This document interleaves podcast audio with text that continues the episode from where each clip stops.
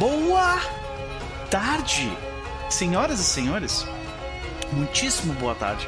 Sejam todos bem-vindos, bem-vindas e bem-vindes à sessão de número 86, que não vai bem ser uma sessão, né? A gente vai falar bastante sobre downtime, a gente vai falar bastante sobre.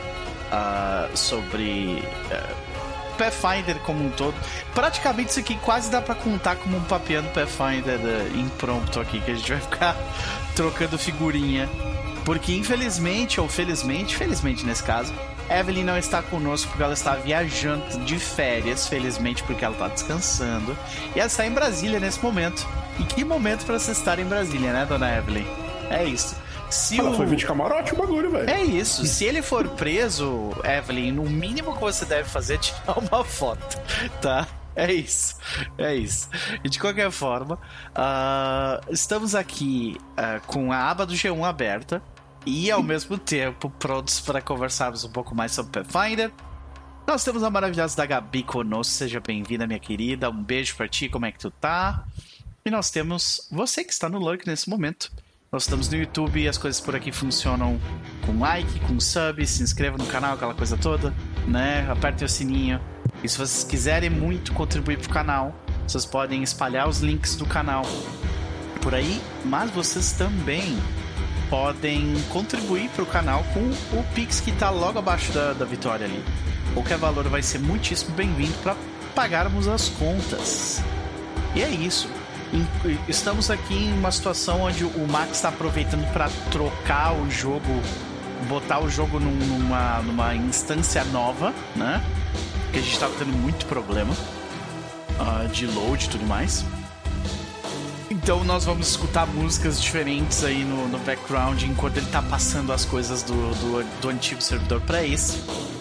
E nós vamos conversar sobre o downtime em Breach Hill e como, como que a gente vai transformar o nosso castelo em algo ainda mais opulento e, e, e, e ainda um, um, alvo ainda maior para os nossos inimigos atacarem, né? E, e por último, nós vamos fazer tier lists de Pathfinder, senhoras e senhores. Vão ter discussões. Eu já dei uma olhada aqui e já pude notar que as opiniões são drasticamente diferentes. Então vai, vai ter, vai ter briguinha, né? Mas tá tudo bem. Cris Viana, sua maravilhosa, seja bem-vinda. Beijo no teu coração, né? A música tá um pouco alta, beleza? Deixa eu baixar aqui então. Vou baixar a música. Parou de tocar pra mim, né? Vamos para as pessoas que compõem essa mesa. Hoje, como eu falei, não, não temos a presença da Evelyn, que foi substituída pelo, pelo Chess Kawai. Mas o Chess tá aí, apesar dele não poder abrir a câmera dele. Então vou começar com ele. Chess, meu querido, como vai você? Eu vou bem, cara, eu vou bem. Inclusive, eu olhei agora em stream, eu vi que tem dois Chess Kawai, né? Eu e outro. E pouco a pouco eu estou me espalhando. É, e vou, vou dominar. É, é essa stream. Isso. É, em breve poderei dizer uma das minhas novas frases de personagem Ed favoritas. Que é By sheer tyranny of will, I shall become ubiquitous. então. Ai, meu Deus. É, então em breve eu conseguirei, mas por enquanto ainda não. Estou me esforçando para chegar lá. Nossa, Giovanni já chegou falando fada alquimista é a personagem mais roubada. Giovanni, qualquer coisa com alquimista deixa de ser roubado já por princípio. Já tá. Ah, tem alguns buffs aí que, que, que, que são bons de alquimista, mas né, como de forma geral, acho que é uma classe aí que melhora os outros e não assim, né? Uh, mas, uh, maravilha, Chess. E aí, o que, que tu anda aprontando? Tem alguma coisa para nos recomendar? Cara, eu ando aprontando algumas coisas. Tem, é, é, serei breve aqui para não me delongar. Tentarei não me delongar demais na, na, coisa aqui. O fato é que eu, como pessoa gamer que sou, tô sofrendo, porque eu tô num momento em que todos os jogos do mundo estão saindo. Desde novembro, assim, minha, já não tenho mais dinheiro, já não tenho mais tempo, não tenho mais nada. Sim. Eu estou sofrendo com os problemas de primeiro mundo. Sim. Então. Um, é, né, enfim, já, já, tive problemas piores para ter, mas enfim, né, tá, tá complicado. Então, entre esses momentos, ontem, por exemplo, É, teve a Square mostrando, falando 20 minutos do, remake, do Final Fantasy VII Rebirth. Eu fiquei maluco, tirar pela cabeça, sair correndo pelado na casa, essas coisas. Porque o hype tá, tá descontrolado. É, é, e eu, eu descontrolei junto. É, então tá, tá um momento interessante, assim. Mas o que eu tenho feito, é, além de jogar Yakuza, que é um jogo eterno, Like a Dragon, que é um jogo muito grande, e que cada vez que eu jogo eu descubro mais sistemas. Agora eu passei, sei lá, umas 5 horas brincando com o sisteminha de Sujimon dele, que é tipo, você fazer Pokémon e actually muito bem feitinho. É. Só que em vez de você capturar a criatura sofinha, você captura é, é, os inimigos do jogo, que são, tipo, pessoas creepy. E, e é, é, tudo, cara, é um rolê muito insano, mas é tipo, no, no, no Like a Dragon, o, que é influenciado por Dragon Quest, o seu personagem, ele imagina. Os, sabe, vai lutar com um gang, uma gangue na rua. Ele imagina que eles, as pessoas são monstros de Dragon Quest. E aí, ele, todo mundo tem uns, um, uns estereótipos, assim. Então você encontra, tipo, um. Cara, é muito engraçado os designs, porque, tipo, um cara que ele tá. É, sabe esses sacos de dormir? Que ele tá, tipo, inteiro num saco de dormir, só com a cara pra fora, e ele se levanta que nem uma minhoca, ele é tipo um caterpie, assim. É, é, cara, é, é, é um, um, um, design completamente maluco, assim, inimigos, e você captura esses inimigos pra lutar em batalhas de monstros pra você. Eu passei umas 5 horas brincando nisso. E aí, depois que eu terminei isso, eu abri a Dodoko Island, que é o jogo chegando e fala: e você quiser jogar um jogo de survival desses de socar árvore e construir predinho? Tá aqui pra você jogar. Brinca aí também, não me acusa. É, eu tenho muita coisa fazendo esse jogo. Então, lenta, lenta, enquanto tem um drama é, é policial maravilhoso correndo no fundo. Porra. É, eu, sa... eu, eu, vi uma cena em que, o cara, que um cara foi estripado vivo, literalmente, por ter violado o espaço de uma gangue super sinistra no Havaí. E no momento seguinte eu tava capturando Sujimons, né? Então esse é a experiência Like a Dragon, que é, que é fantástico. Então, tenho feito isso, tenho jogado os jogos de luta que eu tô aí, o Rumble Rising e o Tekken 8, né? comprei um. Eu comprei um Hitbox pra jogar melhor e tô aprendendo a usar e eu não sei usar, eu sou muito ruim, mas eu tô tentando. É, eu tenho que religar o meu cérebro para conseguir jogar com o Hitbox, está sendo um processo uh, complicado, mas interessante. Uh, deixa eu ver. Ah, e. Hum... Ah, sim, é, em, na lista de jogos interessantes, mas eu não tenho dinheiro. Tem uns amigos querendo me convencer a jogar Helldivers 2, que saiu hoje. Não, é... não compre ainda, não compre. Por que não? Tá bugadaço. É, o que eu ia dizer, eu hum. tava assistindo um gameplay do, do, da galera do Nautilus jogar e tá tipo assim, 15 FPS full time, sabe? Nossa, a, é que... a versão do PlayStation tá funcionando bem. A versão do PC não. Ah, beleza? Não posso comprar no PlayStation, tem, tem sempre eu exceção. Esqueci, você tem o PlayStation então. É, então não compre para PC. Ok, ok. É, porque eu vi uns gameplays, né? Também que eu vi o pessoal jogando no PS5. E, pô, parecia muito legal, assim. Parecia um Battlefield co-op, é, tropas estelares, assim. Não precisa de. Só o humor Tropas Estelares já me pega muito. Que, o, que o, o, jogo tem. É maravilhoso. Vamos espalhar democracy. Nós somos. Managed Democracy. Managed Democracy. É, que somos soldados da Super Earth. E a última linha, The Last Line of Offense. Uau! muito bom enquanto lutamos contra robôs comunistas que roubam criancinhas. Então parece muito divertido, mas é, tô acompanhando aí e tô sem dinheiro também, então tá complicado. Mas a minha recomendação, depois de falar, perambular por tudo isso aqui, é, vai ser um jogo que eu jogo diariamente, desde que ele saiu.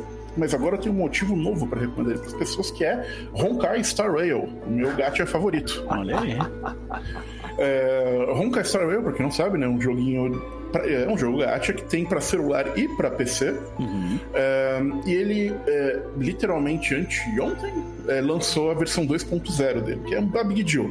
Esses jogos eles têm um update grande, mais ou menos a cada ano, oito meses, varia assim, uhum. que é, é, quase um, um, o que antigamente seria uma expansão pro jogo, uma continuação, sei lá, uma coisa assim. Bem, é bem significativa a quantidade de conteúdo que eles colocam. E dessa vez, é, é, o 2.0 do, do Honkai tá maravilhoso. Porque você vai. Ele, o Honkai se viaja entre planetas, você vai para Penacony, que é um, um planeta que ele é o tipo resort intergaláctico. E é um rolê que ele era uma prisão de segurança máxima sinistra da é, corporação do mal do jogo, que se chama Inter Interstellar Peace Corporation. Eu acho muito bom. é, mas eles são a corporação do mal. Sim. E, é, e essa prisão, por vários motivos, se tornou esse resort que, na verdade, é um dreamscape compartilhado. Então você vai lá, você deita numa caminha e você sonha com o que você quiser dentro de um espaço de sonhos compartilhado e managed por uma família meio mafiosa, assim. E tem toda uma estética, é, art deco anos 30, é, desenho do Mickey antigo, Steamboat Willie, tudo, todo esse rolê anos 30, máfia, Big Bang, a música tá nesse esquema, assim. Então o cenário de Penacone tá, tá muito legal, a história tá muito legal, os puzzles estão ótimos, é um trabalho muito bom e é um excelente momento para quem tem curiosidade e quer conhecer o jogo é, começar, porque o 2.0 tá, tá, é um momento legal para para tem nova, enfim, né, tem uma série de novas coisas no jogo que facilitam para as pessoas que estão começando agora. É, lembrando que é, Honkai ele é, tem uma história muito boa e que você consegue jogar praticamente o conteúdo inteiro, assim, da história o conteúdo inteiro. Você só não vai conseguir fazer fácil o mega endgame, que é só uma parada muito assim para ver quem tem o, o, o maior, assim, é, sem gastar um real se você quiser. É um jogo que não te obriga a gastar dinheiro, não, gate, não tem gate do seu progresso. É, por ah, agora se você não, não gastar uma grana, você nunca vai passar desse boss aqui. Não, não tem isso. É um jogo bem tranquilo nesse aspecto é, e muito saudável em, em financeiramente para quem. Então, para quem tem autocontrole, não se pega nessas coisas de gacha, e se você sabe que eu sou uma pessoa bem cuidadosa nisso, eu recomendo é, é, muito Honkai Star Rail, o update novo tá maravilhoso. Se uma pessoa como eu, não corra, mas eu já não tenho mais essa opção. É, então, é isso. Então fica aí as coisas que eu estou fazendo e a minha recomendação que Honkai 2.0 tá muito, muito legal. Maravilha, fica a recomendação. Uh, meu querido, sempre um prazer te ter por aqui, né? Tudo mesmo. Uh, espero que esteja tudo bem. É, uh... Está, só, tô, só, não, só, não tô, só não posso camerada aqui hoje, uhum, tá tudo bem. Tudo bem. E me diga uma coisa: uh, qual é a expectativa para hoje, para nossa discussão e para o downtime de Bridge é, honestamente, pro downtime, não, não, não tenho muita expectativa, porque, bom, tem a, tem a parte de construção, que isso talvez seja interessante, mas é, não é lá, sei lá, super empolgado para fazer. Contudo, tô curioso para ver onde a nossa discussão vai. É a única coisa que eu posso afirmar sobre ela é que, como de costume, eu não sei vocês, mas eu vou estar certo. Olha, a gente vai definitivamente descobrir, né? Vitória, minha querida, como vai você? Olá, tudo bem? Ainda morta, aulas de polidense, tentando continuar viva, mas é a vida. Beleza, beleza, minha querida. Espero que, que você encontre um momento onde não doa tanto, né? Que se torne não, eu, é, se tornar completamente confortável até também não é bom, né? Porque é necessário ter pelo menos um pouquinho de desconforto. Como então, diz o né? melhor filme de todos os tempos, A Princesa Prometida, a vida é dor. E qualquer um que te tentar te vender uma coisa diferente, com, com certeza tá querendo te vender alguma coisa. É, pois é. Exatamente, é isso. Princesa Prometida, maravilhoso. Mas, uh, de qualquer forma, né? Espero que fique menos pior. Porque a situação essa aí é foda. Mas e aí? O que, que tu anda aprontando? Tem alguma recomendação pra gente? Eu tenho mais de uma recomendação. Hum. Primeiro, eu gostaria de reforçar a recomendação que o Max deu há algum tempo atrás sobre o anime Bancada Otaku. É Frieren. Frieren. Eu não sei pronunciar esse negócio, é, é o que o Max tá dizendo. E que negócio triste do caralho. É muito bonito e muito bem feito, mas que negócio triste do caralho. É triste. Sabe, sabe, tipo, eu assisti até o episódio 7 e, tipo. Ok, vamos parar um tempo, esperar um pouquinho, recuperar. Assim. a vida piora. emocional para depois continuar, porque. Oi? Só piora. Não, não. eu tô vendo. Eu tô vendo. Pra quem não sabe, o anime é baseado, assim, tipo, no conceito, assim, sei lá, tipo, os elfos vivem mais do que a maioria das pessoas em ambientação de fantasia, então você acompanha uma elfa e meio que como ela lida com isso, aí os tanto de companheiro que ela já teve na vida tudo morreu. Aí uma quantidade grande do anime, ela lembrando das coisas do passado e fazendo assim, viagens pra tipo, lembrar e honrar as coisas que fizeram no passado com os companheiros e coisas assim. Então, assim. É muito bem feito, muito bonito, mas é deprê pra um caramba. mas é legal. Procurem. Mas é deprê. Mas é bonito. Fica a primeira Ah, recomendação, essa- Frieren. Outra recomendação vem com história. Então, tem uma livraria que eu frequento desde que eu era nova, desde que eu era adolescente. o Max já sabe do que eu vou falar. E eu sempre via um livro lá. Mesmo antes de eu interagir muito, gostar muito de RPG, sempre ficava meio que na sessão de coisa tipo net, com quadrinho, caralho, e eu já tinha visto esse livro ali. E como eu, quando eu digo livro, eu digo tipo um exemplar específico do livro, e que eu sei que é o mesmo livro pelos machucadinhos que ele tem nas bordas. Aí eu passei as últimas décadas fazendo um jogo me- mental de, de ver o- quando alguém ia comprar esse livro, ninguém nunca comprou. Aí eu resolvi meio que terminar esse meu jogo na, nos meus próprios termos e eu comprei o jogo. Que é o RPG do Angel de 2003. Eu conheço outra pessoa que tem esse jogo, isso é incrível, mas continua. que tava lá. Eu, eu conheci o, o outro, que eu acho que é o mesmo sistema que o de Buffy. Sim, é exatamente o mesmo sistema. É basicamente um reskin e eles admitem isso na cara dura dentro do livro. Essa galera que Gosto fez, né? E, e- e ele é o precursor do Cortex, assim. É, é um jogo Sim. que também é legal. Sim, e, tipo, parando pra ler, ele realmente é muito, ele é muito interessante. Ele é relativamente rules light, assim, com um sisteminha de, D, de D10 bem simples. Mas que ele fica curiosamente crunch quando se, taca de, quando se trata de regras pra matar vampiros como estaca.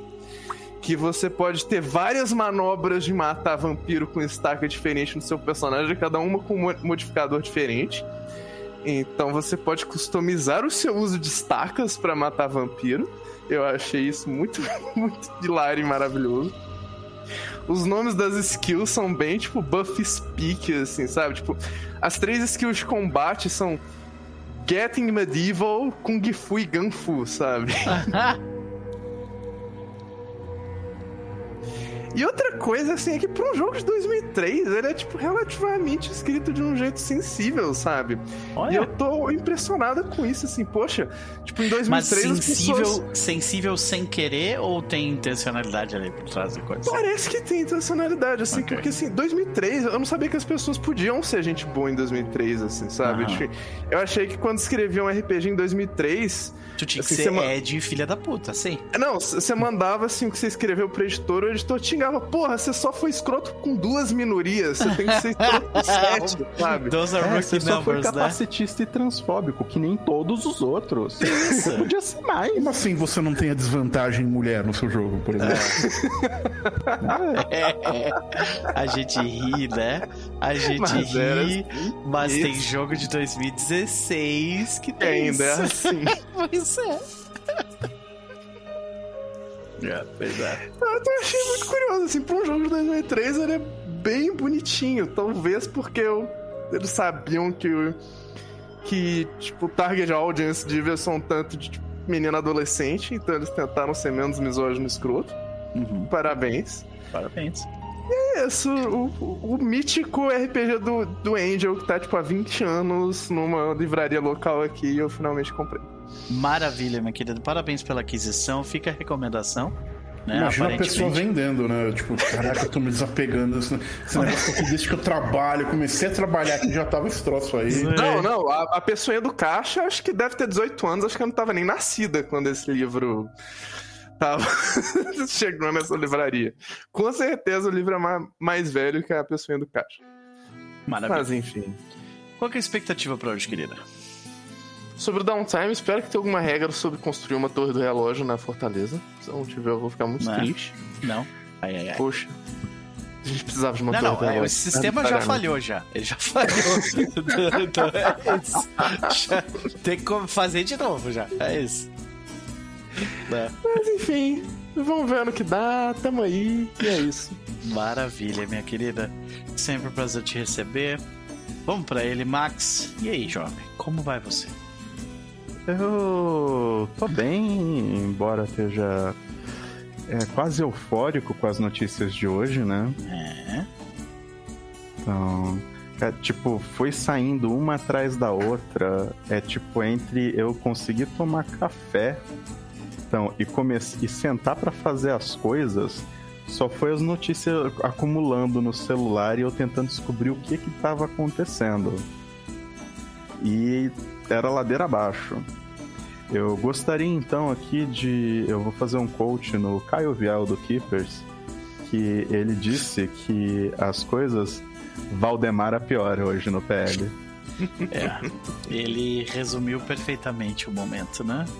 Uhum. É, gente. Então, foi maravilhoso. Quando. É. Quando. ah, quando quem tá no poder é mal intencionado, a única coisa que você pode esperar é que ele seja incompetente. E eles foram. Ainda bem. É, ainda bem. Ainda bem. Pois é. Então, ah, meu querido, e aí, o que, que tu anda aprontando? Tem alguma coisa pra nos recomendar? Eu vou recomendar provavelmente alguma coisa que já foi recomendada aqui, que eu acho que você joga com uma certa frequência, pelo que eu vi. Eu tô jogando Vampire Survivors. Tava jogando bastante. Jogão, jogão. Aí eu, che- eu, eu parei, eu tava, tipo, até procurando fazer os achievements e tal. Aí eu bati num- numa barreira lá que eu não conseguia fazer de jeito nenhum e meio que larguei de mão o jogo. Ah, eu tô, eu tô ainda, tipo, peguei ele ontem, anteontem, só tô assim. For fun. Eu precisava de alguma coisa que meu cérebro não funcionasse. Uhum. Então tá é, maravilhoso. Adoro as, os personagens zoeira que tem. Então, os, os personagens, os Belmonte, os, o Alucard da Vida, a Baioneta. Achei fantástico. Bom, Então, e de resto, eu tava preparando esse bagulho aqui de hoje, então. é. Eu só queria dizer que isso saiu agora, tá? Ou pelo menos eu li agora. PF encontra na sede do PL documento com argumentos para decretar estado de sítio. Ah, essa notícia eu vi. E, e- e no texto estava escrito numa. Era um discurso, estava escrito numa linguagem comum. Por exemplo, tinha menção a. Porque a gente sempre age nas quatro linhas. Quem que fala assim? Quem será, então né? quem que ia dar esse discurso? Quem será, Não. né? Quem será? Essa, essa eu vi. Cara, isso aí, isso aí é, tipo, já é suficiente pra dissolver um partido, tá ligado? É, deveria ser, né? Vocês- Exatamente. Vocês estão mais confiantes no, no- no devido processo legal que eu. Ah, Então- sim, é. Isso é o suficiente pra, pra dissolver um partido. Se vai, já é os 500. Mas vamos lá, continua. É, tipo, honestamente, Chess, é, eles estão querendo dissolver o, o processo legal com o negócio que eles. O, o discurso de certas pessoas no começo dessa semana, né? De querer passar uma certa PEC para um certo Supremo Tribunal Federal. Uhum. Então não me impressiona que o que aconteceu hoje aconteceu hoje. É, você, tem, você tem um ponto aí, realmente. Uhum. Mas é, a gente vai discutir a política de Keliax hoje, não. Isso. Verdade, verdade. De Então, qualquer forma, ah, onde eu estava, deixa eu ver. recomendando Vampire coisas. Survivors. Jogão. Então, Jogão. vou continuar recomendando as novels do Gaunt, Gaunt's Ghosts, muito bom. Então, relendo elas, tá é, maravilhoso. Então, inclusive já estou com uma ideia para testar Imperium Maledictum. Uh, Então, se algum dia o Matheus terminar é, a aventura dele de Age of Sigma, tá, é, e aí depois que o Chess mestrar Band of Blades, né? Band of Blades, essa é a ideia. Então, o próximo jogo nosso de teste de domingo vai ser Imperium Maledictum, beleza? Eu tô muito feliz com essa notícia. Eu tô, aliás, enfim. Uhum. Maravilha. Bom, de qualquer Então- forma, ficam aí as recomendações. Meu querido, e aí, qual que é a tua expectativa hoje? Ah, É fazer esse negócio funcionar aqui direito. Tô, já tô fazendo umas contas aqui no- na ponta do lápis para ver o quanto de dinheiro vocês vão ter que gastar com a cidadela. A gente não, so- não sobrou muito, né? E aí, Leona? Seja Ah, bem-vinda. algumas pessoas têm Ah, para ok. bancar. E tipo, não é nada muito absurdamente caro, não. Então é se vocês quiserem fazer, sei lá, três obras ao mesmo tempo, talvez saia caro. Ok. Mas basicamente vocês têm que pagar a Senescal de vocês. Infelizmente ela não chama Abelard. Uma- isso vai, a gente vai ter que resolver esse problema aí. É, vou dar um jeito nisso, mas é muito bom. É. Então, e de resto, eu descobri que vocês podem é, mudar a Senescal da. Em vez de usar a Warble, vocês podem usar a Nikitia. Ah, olha aí. Mas faz Então- diferença em termos de tipo. De uma? Porra nenhuma. Ah, ok. O que faz mais diferença seria na hora de juntar, de fazer as o negócio de re- retreino, que aí cada tem, tem que ter uma sala para cada classe. Então, tipo, aí teria, só que o livro é só quando tinha as classes básicas. Ah, Então, aí ele me dá uma lista de pessoas que vocês podem chamar para fazer algumas coisas. Então é muito interessante ver que se quem vai tre- quem treina acrobatics é a Nolly, uma das bom. pessoas que pode retreinar arcana para vocês é a Lady Mialari. Maravilhoso. Se vocês precisam treinar athletics, é o Alak. É, trein, é, Nature, é a Nikitia, deixa eu ver se... Tem mais um monte de gente que ainda não apareceu na aventura. Oh, não. E algumas pessoas que são do da cidade mesmo. É isso, mas tipo, ninguém ninguém muito assim absurdo. Então, mas tá, tá, tá divertido. E fora o fato que a gente vai rolar os downtime normal, porque vocês podem simplesmente entregar uma quantidade absurda de dinheiro para essas pessoas e falar, vai lá e faz essas coisas, e vocês vão fazer dinheiro em outro lugar.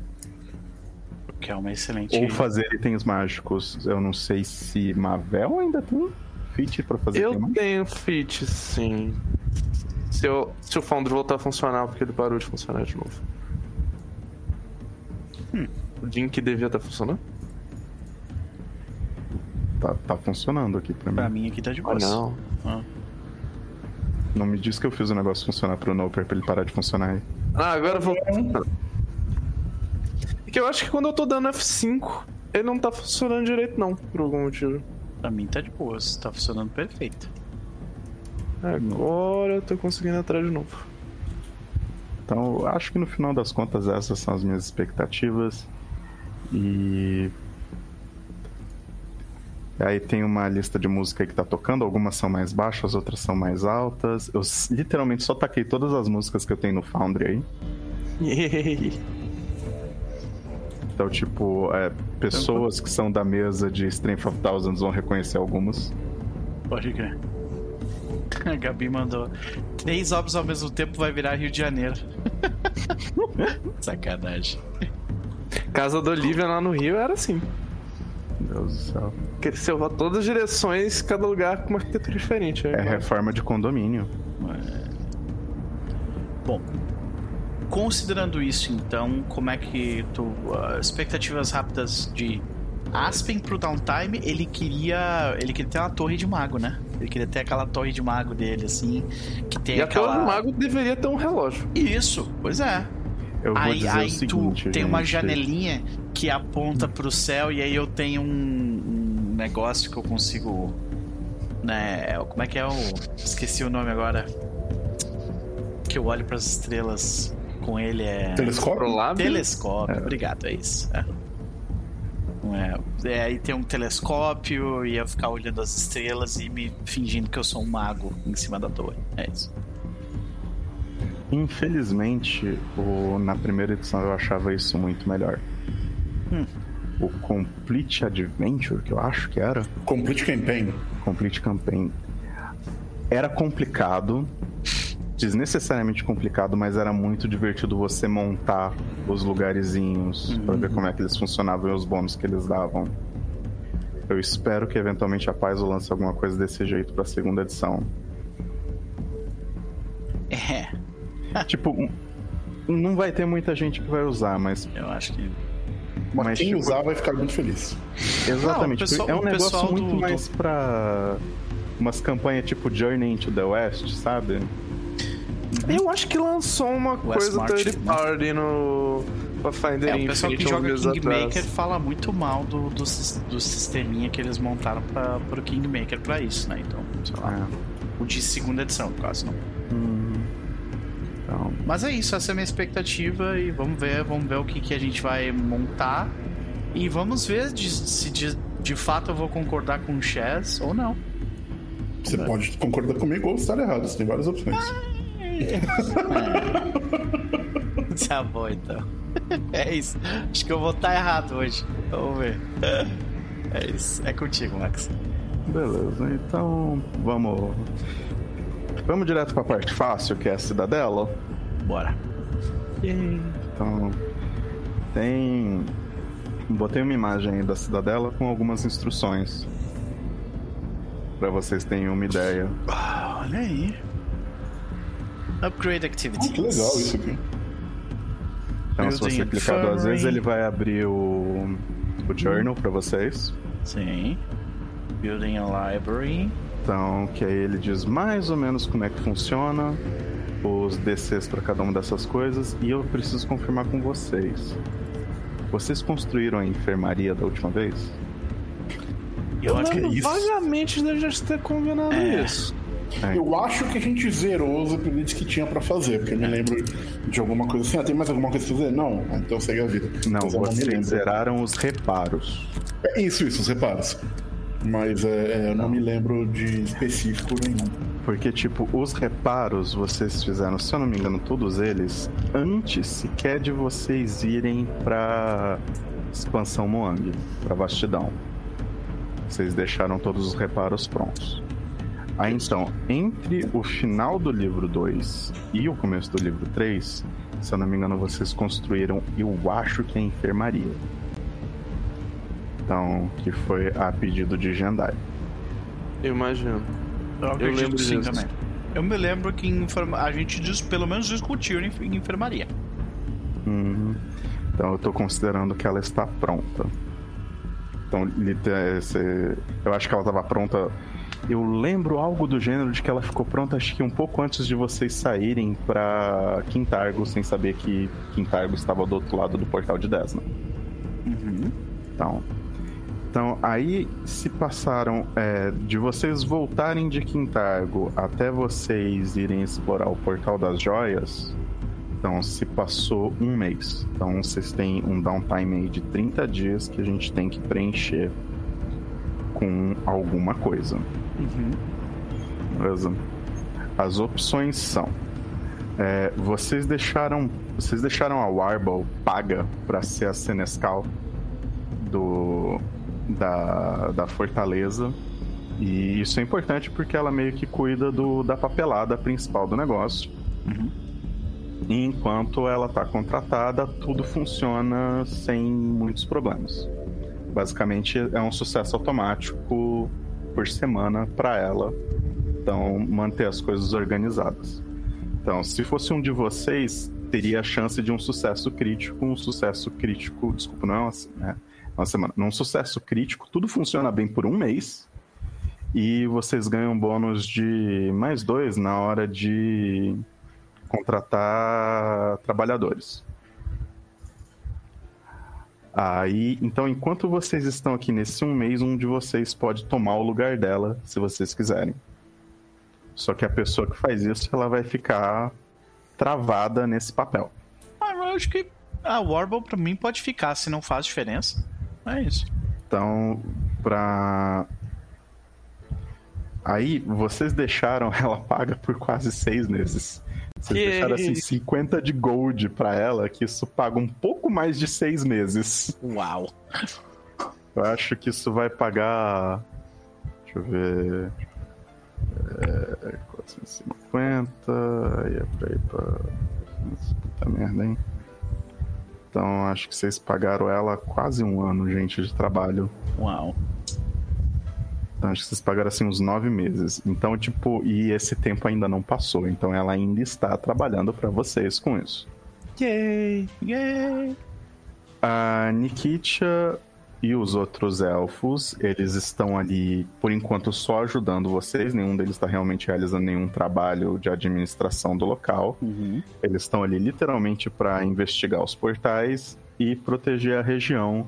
Agora que pessoas começaram a se interessar pelo portal e é trabalho, é um trabalho ancestral deles proteger esse negócio, principalmente com o a sombra de Dahak mexendo no portal de Alcita. Então, porém, eles podem ser contratados para trabalhar em outras coisas caso seja necessário. Então, basicamente, o que vocês têm que fazer é escolher qual upgrade que vocês querem fazer. Então, eu tô pensando no Training Facility ser um negócio só para vocês retreinarem quando vocês quiserem Uhum. em vez de ser um bagulho por classe, porque aí não faz sentido, porque aí a gente vai ter que adicionar um pra Summoner, a gente vai ter que adicionar um pra Oracle, a gente vai ter que adicionar um pra cada classe que saiu depois do livro básico. Sim. Então, não tem sala. Até tem, né? Porque se vocês limparem o necrotério, então deve ter sala o suficiente pra todas as classes. Mas Ninguém vai morrer gente- aqui, né? Então tá tudo bem. Uhum. É, eu sugiro, pelo que eu olhei, que as coisas fazem, é, eu achei a library e workshop as coisas mais úteis Ah. em termos mecânicos pra gente. Dá uns buffzinhos, né? É, o library é especialmente legal porque dá. dá quer dizer, é, é, o, o library deixa vocês é, copiarem spell mais rápido, é, ganhar bônus recall knowledge, identificar magia. Eu já imagino o. Aspen colocando, tipo, umas magias de proteção no lugar, porque é lá onde ele vai guardar os livros de necromancia dele. É. E da Mavel. É, a Mavel guarda livros os livros de diabo. aleatórios. É. Assim. E a gente pode ir um pouquinho além das regras, porque, tipo, o, o library, eu imagino que ele ajudaria também, por exemplo, vocês a fazerem rituais. Uhum. Pô, isso é uma boa. Então, tipo, e aí eu sugiro os dois casters darem uma olhada de se tem rituais interessantes pra vocês adquirirem, É. porque alguns deles, se você tem um sucesso crítico interessante, às vezes o efeito dura meses. Yep. É verdade. É, e nada impede, em tese, dessa livraria ser numa torre. E aí a gente tem um, quase uma torre de mago. É. E aí eu tenho aqui, eu já tenho alguns rituais que são interessantes de se utilizar. Né? Exatamente. Que é outra coisa que a gente ia é, precisava conversar, que é vocês têm 30 dias. Então, rituais são coisas interessantes para serem feitos durante esses 30 dias. Assim como crafting de itens mágicos que Mavel pode fazer. Então, para crafting, aí para crafting de item mágico tem o workshop. Então, Eu acho que eu acho que a livraria é um é um, um lugar livraria não, a biblioteca é um primeiro é um primeiro lugar mais legal. Hum, E aí, é, mas lembra que eu disse, dá para fazer os dois ao mesmo tempo. OK, OK. Podemos fazer, tudo bem, não tem problema. Então, aí na verdade o que a gente precisa é. A gente precisa de alguém que tenha Crafting Master. Alguém tem? Deixa eu ver. Eu acho que não, mas a gente Não. pode contratar alguém, né? Sim. Craft. Eu tenho Craft Master, sim. Oh, uau. Isso me pegou. Tá, então você pode supervisionar uma das duas construções. Yay! A outra vocês vão ter que contratar alguém. Beleza. Crafting Master, Marvel, 25. Então. E o. Cadê? O outro negócio que eu tava olhando. Aí. O workshop ele, ele pede pra você ter um specialty crafting. Então. Eu tô ignorando essa parte porque eu acho que isso ainda era da- do negócio antigo de crafting também. E, é, não- funciona interessante durante a aventura você ter um specialty crafting, mas aqui pra construir as coisas não. Uhum. Então, inclusive, tô botando um ponto heróico pra todo mundo aqui. Então tem um, tem um bug da ficha da Jandai que eu tenho que arrumar também. Toda hora que eu mexo na ficha, ela diz que ela tem dois Glimpses of Redemption. Sério? Caralho. É. Então, tipo, o. a Mavel estar cuidando de uma das, é, das construções, vocês economizam 5 GP por dia da construção. Tá, quanto é que custa pra fazer a library? Desculpa. Uh, sem, é, tendo que contratar todo mundo, são 15 GPs e meio por dia, vezes 20. São, é o número de Deixa eu, dias. deixa eu pegar aqui a calculadora. 15,5 vezes 20. 310 GP. Hum, Tá? Então, considerando que é, se a Mavel vai cuidar disso, é 5 GP a menos, né? por dia. Por dia. Então, É. 10,5 210. vezes 20. 210, exatamente. Então, e entre vocês, tipo, eu acho que o Aspen é o que tá. Não, Aspen tá com 400 de gold guardado. É. É porque tem um Jendai- item que eu quero comprar. Jendai tem que eu tô juntando. 3.300 de gold com ela. Pelo amor de Deus. Se ela Ela acumular mais gold, ela vai ser promovida a clériga de Abadar. Guarda debaixo do colchão, né? Tipo, É, pelo amor de Deus. Tá de- guardando pra quê? Pra fazer uma igreja? Isso é uma opção. Deveria, né? Deveria. Dizer capelinha do Serenai. Cadê que adaptar aquele suplemento lá do Matt Cove, o, o Strongholds and Followers pra Pathfinder? Não, pior que eu acho que eu tô alucinando, porque eu tô nos últimos 10 minutos pesquisando isso, que eu juro que eu vi isso, pra, uma coisa assim pra Pathfinder segunda edição, só que eu não tô achando de novo. Então, Eu dei- 210 de gold pra construir Não sei se eu alucinei. a biblioteca. E o Eu outro vai ser gente, 300 e vários, né? O 300 outro e... vai ser 310. 310. 310 para construir a, a, a workshop, Isso. a oficina. E isso leva em conta os suprimentos que vocês precisam. É, tipo, literalmente o material de construção, o, o especialista que vai estar fazendo isso e a mão de obra do pessoal do, que vai subir as paredes, literalmente. Aí, como, como pessoa que tá cotando pra fazer reforma nesse momento, você pega esse valor, joga 50% em cima, e isso vai ser uma, uma média conservadora do quanto você vai gastar de verdade. Sim. É triste demais. Com sorte você vai gastar 50% a mais. Mas enfim. Aí basicamente é o seguinte: se vocês tiverem um sucesso crítico, na verdade, se Mavel tiver um sucesso crítico, vocês vão, em vez de fazer a biblioteca em 20 dias, vai ser só 10. Então ainda vai co- cortar pela metade o custo. Tá. Yeah. Posso tentar? Deixa eu dar uma olhada nos rituais aqui. Eu acho que a CD é baixa desse teste, eu acho que, acho que a chance de gritar é bem razoável. A CD é 25, o Mavel tem 25. Ó, tem, tem a chance de crítico muito significativa. aí. Eu tiro dois uns assim, né? Mas vamos lá. Tentar rolar esse trem. Ah, tipo uma tela onde eu tenho. Ah, não, não tem. Cadê minha. Ah, vou ter que pegar. Ah, eu posso. Eu, eu posso colocar os tokens de vocês aqui. Ah, tô colocando os tokens de vocês aqui na, no mapa da cidadela, tá? Que aí vocês têm fácil acesso. Dez. E olha, foi um crítico.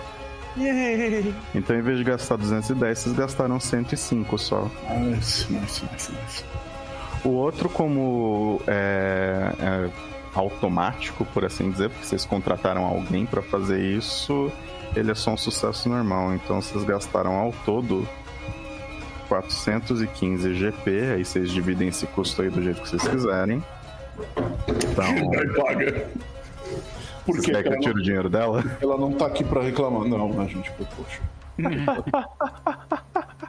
Eu posso dividir o custo por 4 e a gente vê.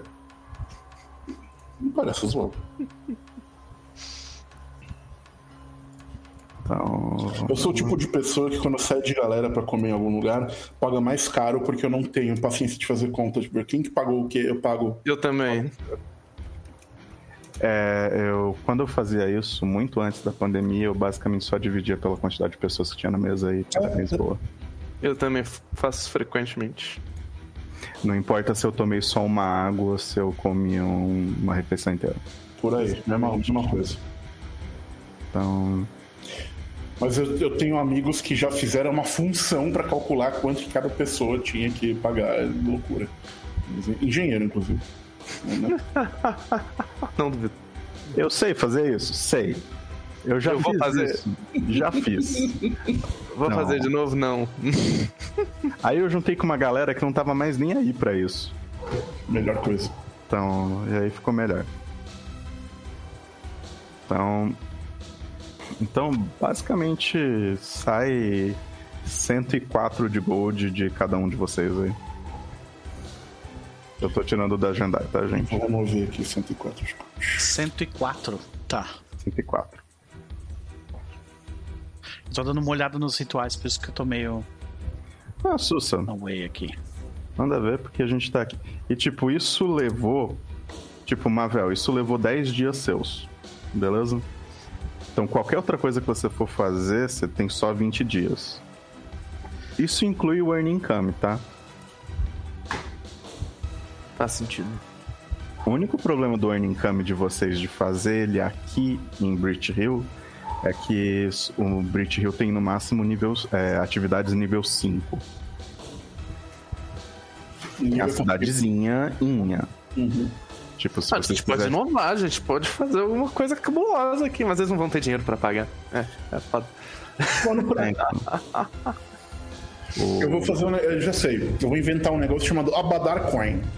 E o preço do Abadar Coin vai ser regulado diferente do preço da moeda de ouro. E aí. Meu Deus do céu. ai, ai.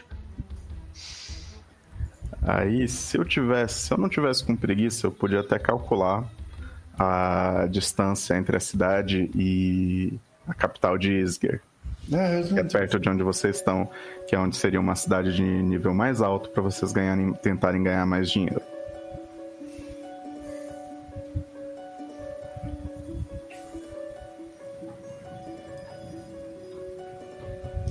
Então, jogo. Então, deixa eu ver. Então agora é basicamente o Noper ver os rituais e Mavel se ela quer construir algum item mágico. Alguém tem alguma dica de algum item mágico que podia ajudar a gente de algum jeito específico?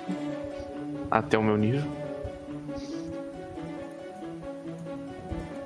Eu lanço magia de até sexto, né? Então, Sim, sim. Cara, porque eu já É. selecionei quatro rituais aqui.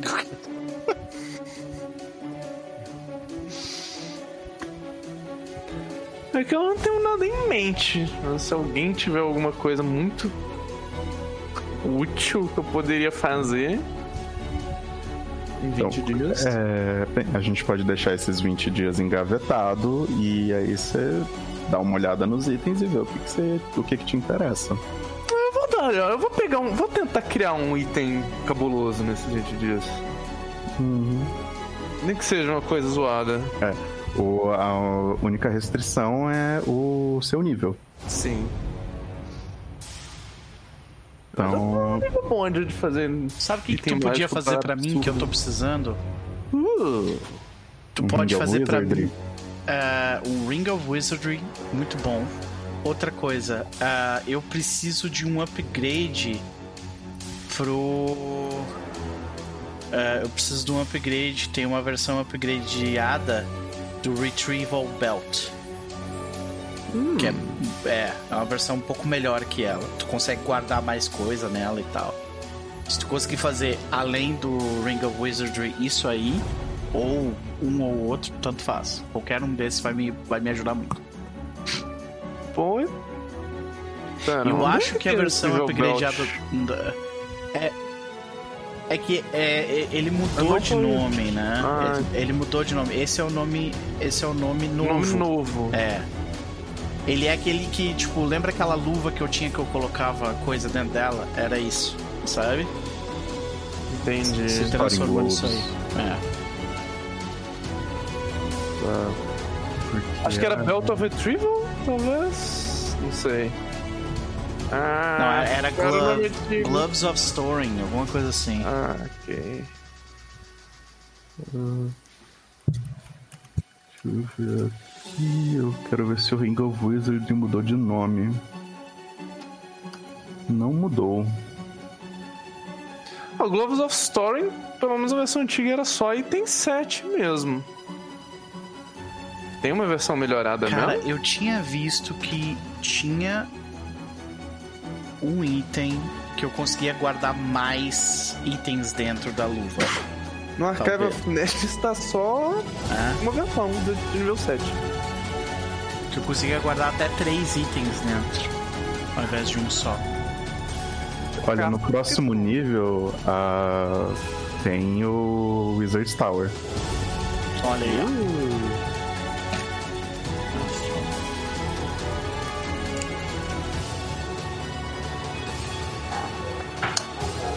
Você não vai.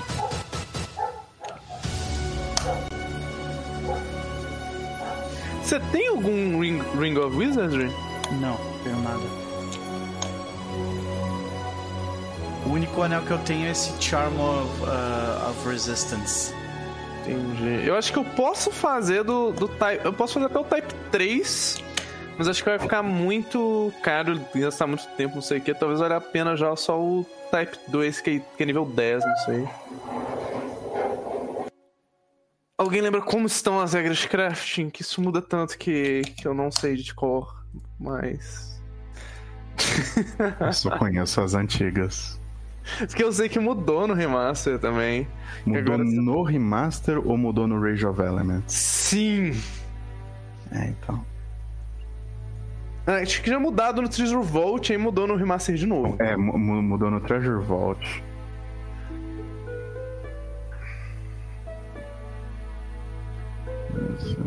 Mas o remaster ele, ele mudou. Tipo, mudou tipo a necessidade fórmula, por exemplo.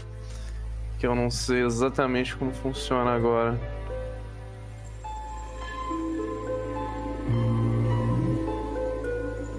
Então deixa eu caçar isso aqui. No... Treasure Vault. Desenrolar Equipment. Uma caralha. Rules. Alchemy Unleashed. Momentary Magic. Secrets of Crafting. Pelo visto mudou no remaster, que agora é tipo. Setup time é dois dias em vez de quatro. E só um com a fórmula. Itens comuns não precisam mais de fórmula, então eu imagino que eu preciso da fórmula para um item mágico. Porque o Ring of Wizard é incomum. Ele é comum? Ele é comum. Ok. Quanto custaria a fórmula? Tinha, tinha tinha uma. Tinha, tinha uma fórmula para o quanto custava a fórmula de um item? Como é que isso funcionava? Ah, sim, tem. Tem uma tabelinha. As fórmulas. E tem Ah. level 12. É só Tem assim, level né? 12 é 100 GP a fórmula. Ok.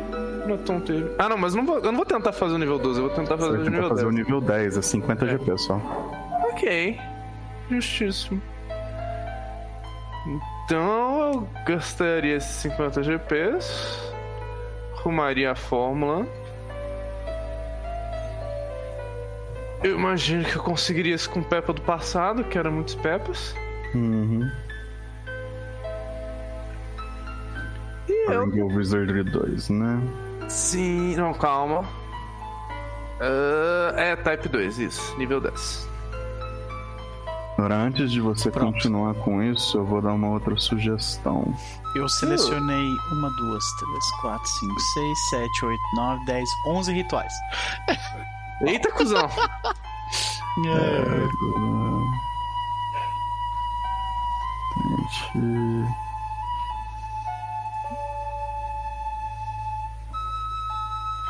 É, Noper, você conhece o Shadow Signet? Shadow Witten, tu diz? É. Não me, o nome não Como me é é estranho. Shadow Signet. Ah, é o item que deixa você. Mas pra ele não sei se é muito útil. Ah. É, ele Ah, deixa você mirar. no- Não é aquele que deixa você mirar numa resistência. Se a sua próxima ação for castar tá? uma magia que requer um spell ataque contra a armadura, você pode, ao invés de escolher armadura, você escolhe o Fo- Fortitude ou Reflexos. Isso é interessante. Isso é Against- muito interessante pra Caster, mas como ele dá a maioria das magias dele através do ataque normal dele, que vai ser sempre maior que o spell ataque dele, eu não vejo muita função. Mas pode ser útil. If the spell has multiple targets, the choice applies to all. Olha, é interessante. Eu não entendo o suficiente da matemática da, de Pathfinder segunda edição pra. Vamos dizer que antes do remaster era o item pra se ter. Então, mas isso era antes do remaster. Por que, que isso mudou com o remaster?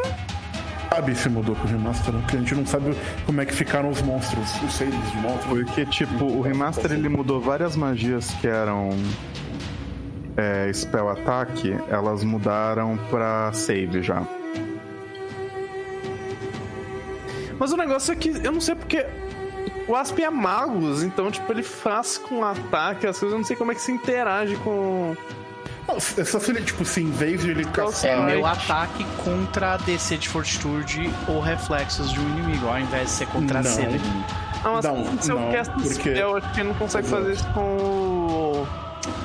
Como é que chama? Strike de magos? O, o Spell Strike, exato, É, são coisas é. distintas. É. É. um item, tipo, se você fosse castar Desintegrate, tipo, eu castei Desintegrate no fulano, em vez de eu bati com a minha espada no fulano e, e dei Desintegrate com o Spell Strike. São coisas distintas. Que um Spell Strike não é um Spell Ataque. É, ele é. Outra coisa. Não sei como é que estão as tags. Não, ele, ele é um Strike normal, só que o, o, o Activity deixa você fazer um Spell junto, mas ele não é um Spell Sim. Ele não conta como um cast a spell. É, então eu acho que ignora mesmo. Isso aqui seria provavelmente melhor pra. Um Pra agendar é útil, né? por exemplo. Pra agendar é provavelmente é útil. É que eu acho que ela não tem muita magia de spell ataque. Provavelmente não também, isso é verdade. Então, tipo, ela tem. Fireball, Golden Shower de Serenai, tudo isso é DC. Quando a minha maga de Stream of Thousand estiver mais bolada, eu penso nisso. Daqui a muito tempo.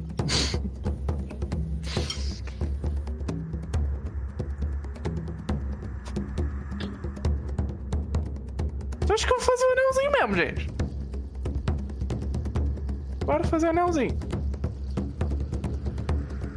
Beleza. Tá, eu tenho que pagar alguma coisa pra cada ritual que eu aprendo? Teoricamente sim, é como se eu tivesse. É como se você estivesse comprando um scroll. Tá. Deixa eu ver quanto é que Já custa. confirmo pra você. Elemental.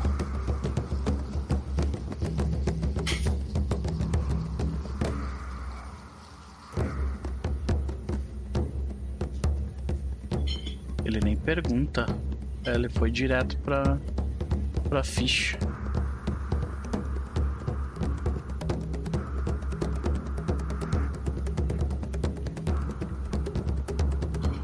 Nossa, cara. Nossa. Eu vou encher o castelo de coisa mágica, tá? Isso aqui acabou de, tipo. tu abriu uma porta que eu acho que tu não queria abrir, tá? Eu não sei pra quem você tá falando isso. Eu sou sempre Ah. a favor. Se Mavel virasse aqui e falar, eu vou fazer um, um Atlas agora. Então, o Mac Warrior Atlas. Agora fez mais Ai. sentido, ok. Ia ser muito divertido. Eu fiquei, eu fiquei olhando pra Vitória pra ver se ela ia entender de primeira. Eu precisei de um contexto, porque é uma palavra que é usada pra muitas É que coisas. foi o primeiro mecha que apareceu na minha cabeça. Não, não foi um, sei lá, um Hellcat, um. Me fugiu o nome de todos os outros mechas. Um Mad Cat, uma coisa Um assim. Mad Cat, que é mais comum, essas coisas.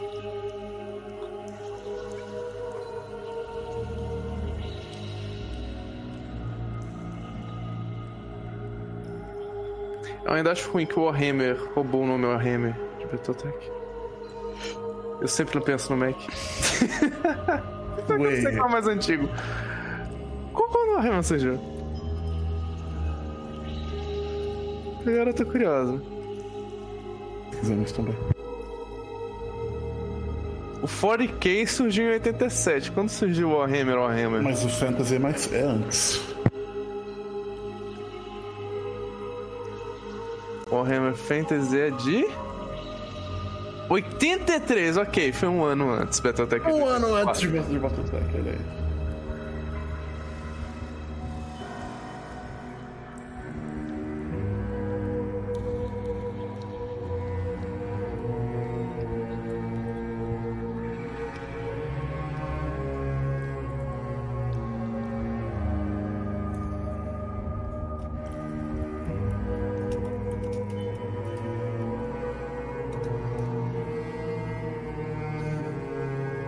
Mas se não me engano é isso, Noper. Não existe um preço fixo pra você aprender um ritual.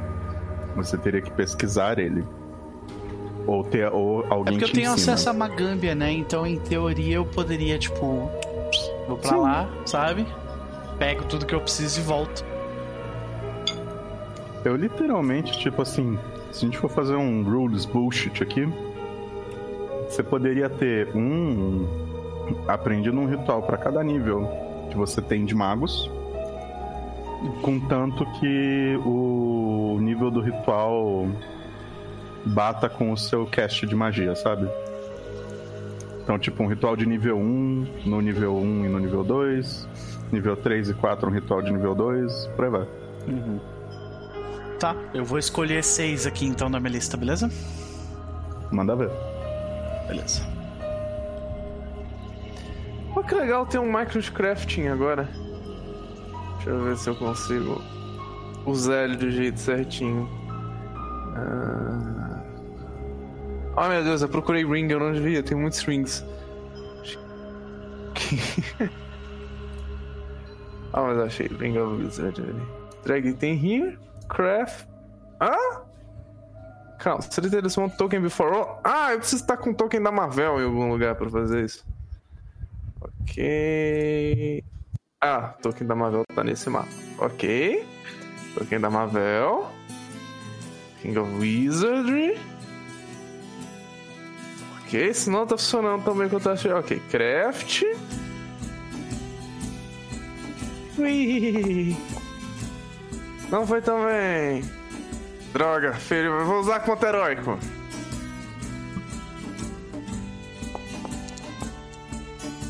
Ahá! Foi quase um crítico. Então uma falha, tô feliz. Tá, o, o problema é que ele só fala, tá, é um sucesso, não ajuda de nada.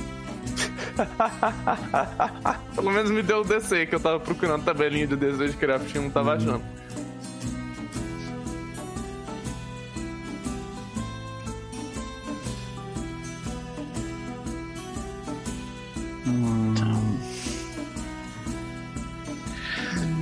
Começar pelo nível 1, que é o mais fácil.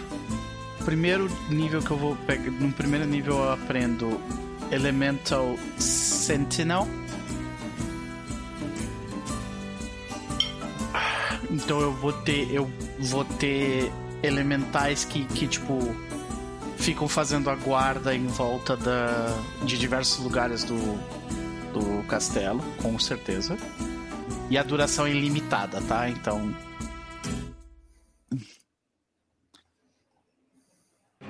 Então começamos com essa. No nível 2, eu vou pegar Animate Object. E vão ter eu vou automatizar. Animate o... Object é muito bom. É muito bom. Eu vou automatizar, tipo, a limpeza do, do lugar. Né? Praticamente. Você faz um mágico. monte de vassoura e esfregão animado. Exatamente, Isso. rumba mágico. Não, e aí, ó, eu compro. Eu, uh, provavelmente não é assim que se faz um, mas eu compro armaduras e armas, eu animo elas, elas viram, tipo. Que ficam. E a função delas vai ser defender lugares. Não, provavelmente não funciona assim, mas, né? O segundo Dungeon Mesh verdade, funciona, funciona colocando um tanto de molusco dentro das armaduras. o Animate Object é tipo o ritual de Create Undead, só que você vai, você vai fazer um construto. Ah, ok. O construto de nível mais baixo é literalmente a vassoura que limpa sozinho. aí tem os talheres que atacam as pessoas, e aí, se eu não me engano, tem a Animated Armor. Uhum. O Ebert mandou no chat: Magambia não é festa. Soube que eles têm tarefas complicadas para qualquer um que apareça lá. Eu estou cumprindo uma tarefa, uma tarefa mega complicada, que é investigando essa plot do. do, do essa plot aí da, da, da Tríade Escarlate para eles. Talher que ataca pessoas, quero, exatamente. Ó, já olha isso aí, Melissa, pro nosso jogo de sábado, ó rituais, tá? Animate Object, peguei aqui, beleza. Uh, nível 3, eu vou pegar Unseen Custodian.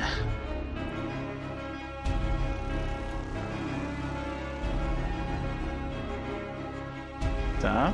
Então, basicamente, é, os nossos butlers vão ser todos criaturas feitas de força. Tá? Tá ficando muito mais divertido esse uhum, forte. Com certeza. Ah. Hum. Pera aí, deixa eu ver aqui. É porque te... é que tem dois de nível 3, agora que eu me lembrei aqui. O que, que isso aqui faz? Deixa eu ver. Tá.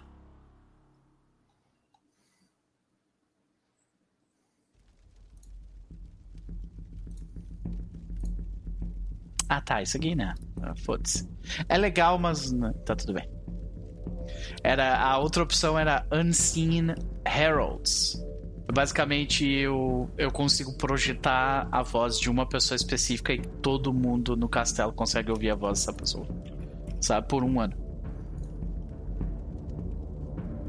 Um, de nível 4 eu não escolhi nenhum ainda. Vou dar uma olhada nos de nível 4 depois. De nível 5, é que tem. É que tem. Ah, tem três que são muito bons. Tá, me ajudem aí. Tá. O que, que vocês preferem?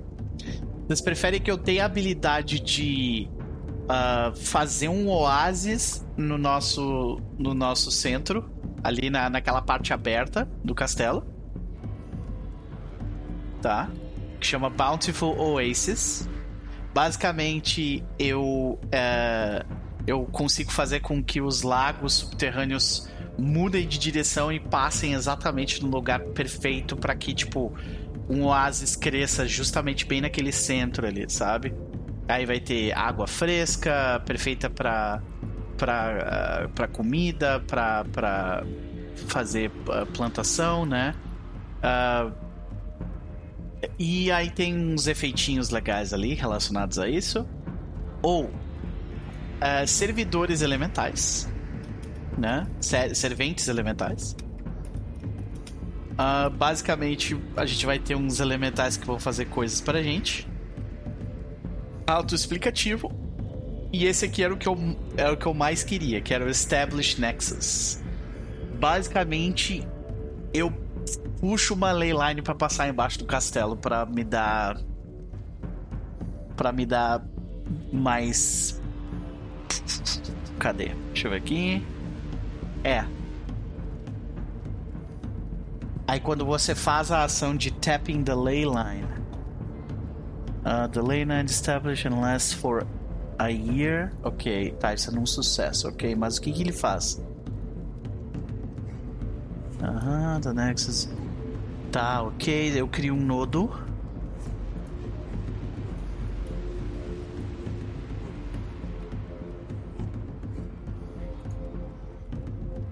Ah, ok.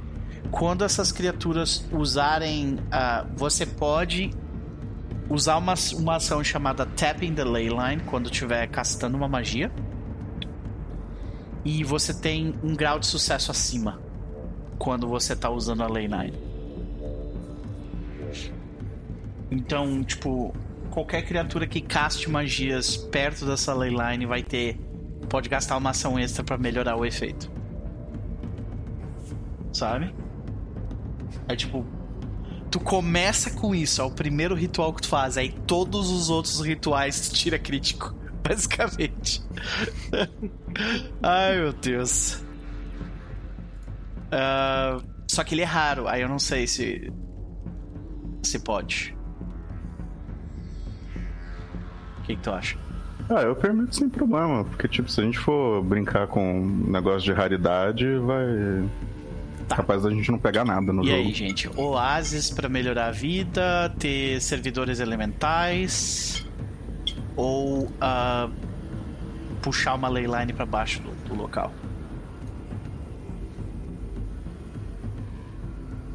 Tem como alguém aproveitar dessa leyline pra fazer merda? Tem. Mas aí tem um ritual de nível 6 que vai nos ajudar com isso. Meu Deus, tá combando esse ritual. Sim.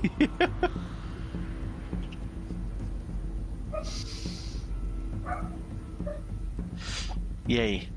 Alguém tem alguma opinião? Chess? Eu acho a Leyline interessante porque ela facilita rituais futuros em É. outras opções. Tipo, ter a Leyline facilita depois ter seres elementais e Isso, isso, e aquilo é. e tudo mais. Né? Eu acho que ajuda a construir. Fora que é, tipo, em termos de. de efeito cool, tu poder dizer assim, embaixo desse, desse local tem uma ley line, sabe? Tá legal mesmo. É. Eu vou pegar esse aqui então. É. Que é Establish Nexus.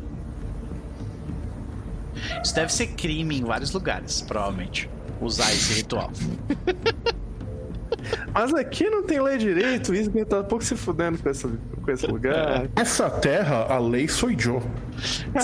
Né? Convenha. Ah, vou fazer o breakdown aqui do, do Ring of Wizardry, tá? Baseado em tudo que foi rolado.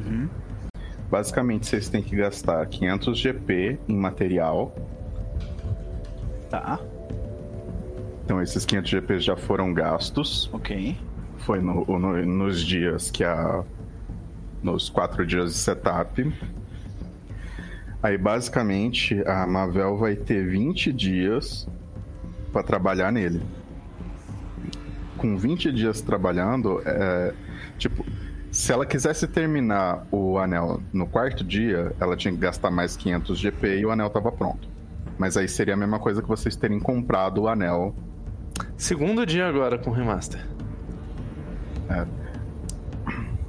Eu acho que ele não. Porque ele é incomum, não é? Sim. E ele é. Tipo, é, é que eu não tô vendo o remaster, eu tava vendo o Treasure Vault, então dois dias, tá? Então teria você, 18 dias adicionais. então você teria 18 dias adicionais. Então, com o seu. É, você é Master, não é? Sim. Beleza. É um item nível 10. Então. 18. Bem, você basicamente tira 108 GP do preço final do item. É mais ou menos essa ideia. Então, se você quiser terminar o item no dia que vocês saíram, você tem que pagar mais 392 GP além dos 500. Vocês acham que tem alguma vantagem? Vocês querem que eu tenha mais dias disponíveis pra fazer mais coisas? Tem mais coisas que você quer fazer? Nada em particular, eu eu já me sinto realizada. Não, acho que não precisa.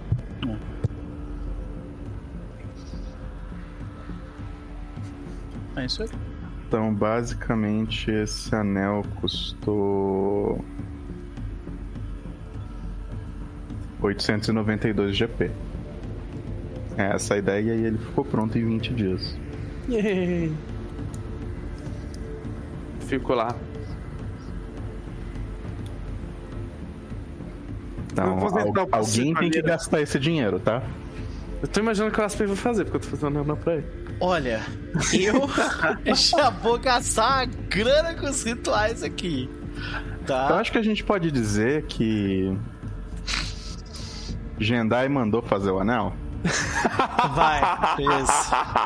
Era o presente que ela É, era presente? Era presente. Chegou a Jandai pra Mavel, então. Caraca, olha aí. Bota na conta da, da clériga do grupo. Gente, Gendai acabou de.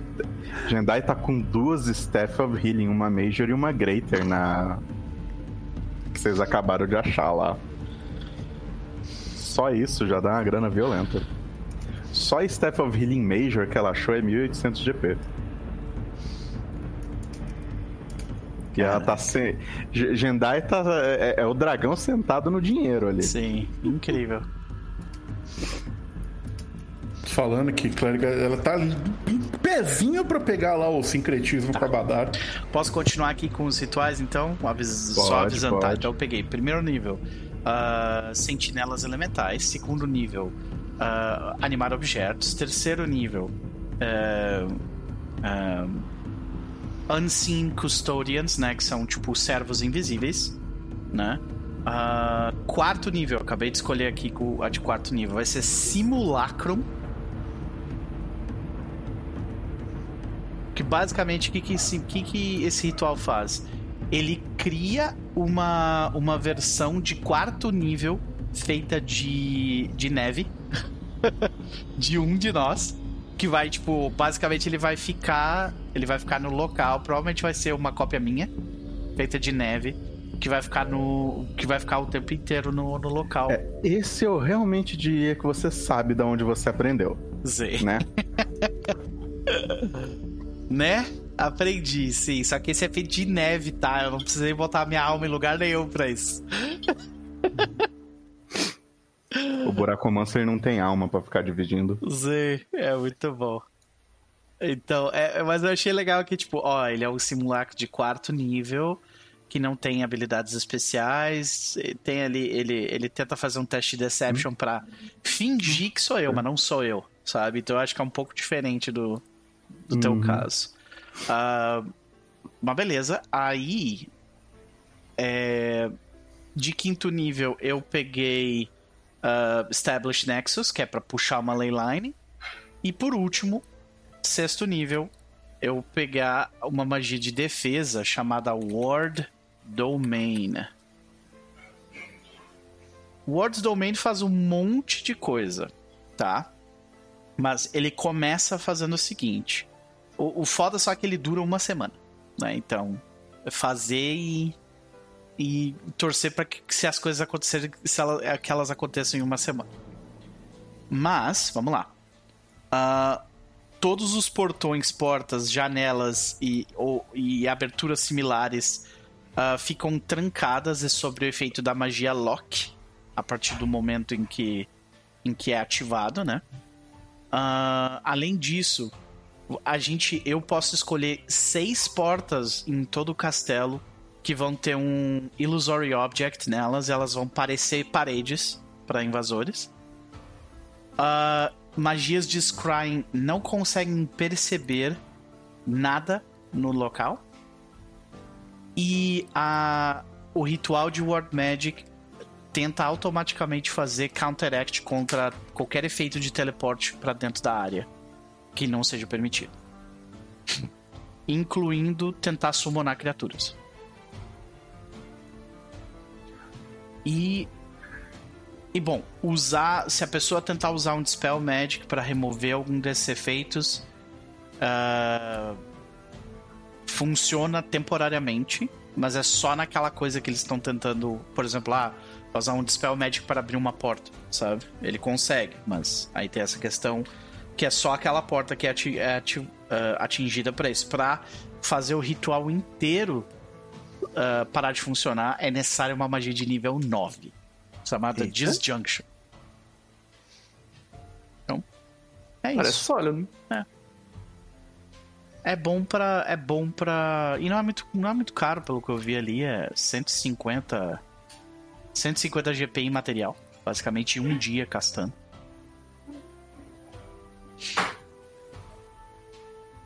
Então é isso. São essas magias que eu escolhi.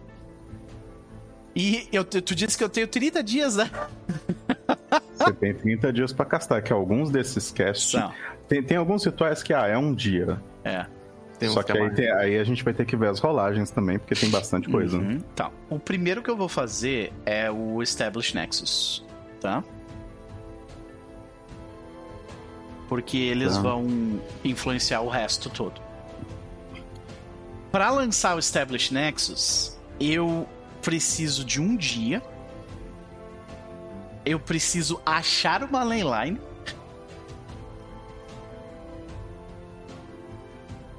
Que seja, tipo, de um nível maior do que o, o, o- Nexus, do que a, a node que eu tô pegando. É esse? Deixa eu ver aqui. Ah. One lane line node up to double uh, established Nexus level.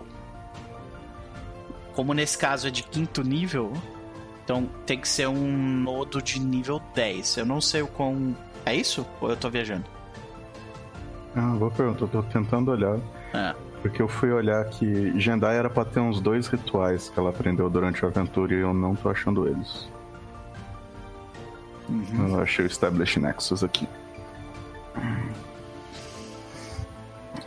O Ebert mandou um. Vocês viram que o Basic Action Macros mudou? Vi sim, vi sim. Inclusive eu vou botar Eu ele aqui. não vi, inclusive, eu não tô achando ele. Eu tentei procurar e não achei.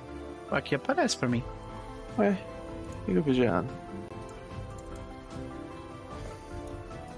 Aí, ó. Agora ele tem três abas, né? Encontro, exploração e downtime. Pô, E- que da hora. É. E, e agora Não, também aparece, aparecem os DCs, por exemplo, ah, se você quer tentar agarrar alguém, se eu for tentar agarrar alguém com o Aspen, o primeiro é 22, e aí ele, ele dá uma opção pra fazer o 22 menos 5 e outro 22 menos 10, sabe? Que seriam ah, c- por causa do map. Ele já colocou na macro ali as opções pra você rolar com a modificação do map. Tá bonito. Tá, tá bem bonito. É, o de exploração eu achei legal, mas. é, tem, as opções também aqui são bem nicho, né? Pelo menos pra mim, assim. É. Não entendi porque não tem o search. é. Por que não tem o search? Não tem seek. É, pois a search que seria o, o seek, né? Uhum. Talvez porque. No caso, você role seek direto quando tá fazendo um search. E o seek tá no encounter. Talvez por isso. Mas o, a Void Notice tá ali, que é uma boa. Mas. ah, é, eu diria que Search podia estar aqui pra ajudar. Ah, vai que eles vão incluindo com o tempo. Não sei. Bem, o de Encounter tá bonito. E os tudo eu Sejamos estou... felizes com o de Encounter. Deixa eu ler o que o chat tava falando enquanto eu tava lendo, escolhendo o ritual aqui. Vamos lá. Ah, olá, Olivia, seja bem-vinda, minha querida. Como é que tu tá? Hã? Ela tá em São Paulo. É, Ela então- foi ver um show de K-pop. Hum, pode crer. Que imediatamente a torna uma pessoa jovem. Sim. Esperando o dia que você vai narrar uma campanha de PSV2, estou na fila. Ah, olha aí, a Melissa já, já deixou o recado, hein? Vamos ver. A agenda tá difícil. É, pois é. Já faço muitas coisas. Mas quem sabe, quem sabe. Se for. Ah, a Melissa jogou com o Path- na Pathfinder Society, pode crer. É.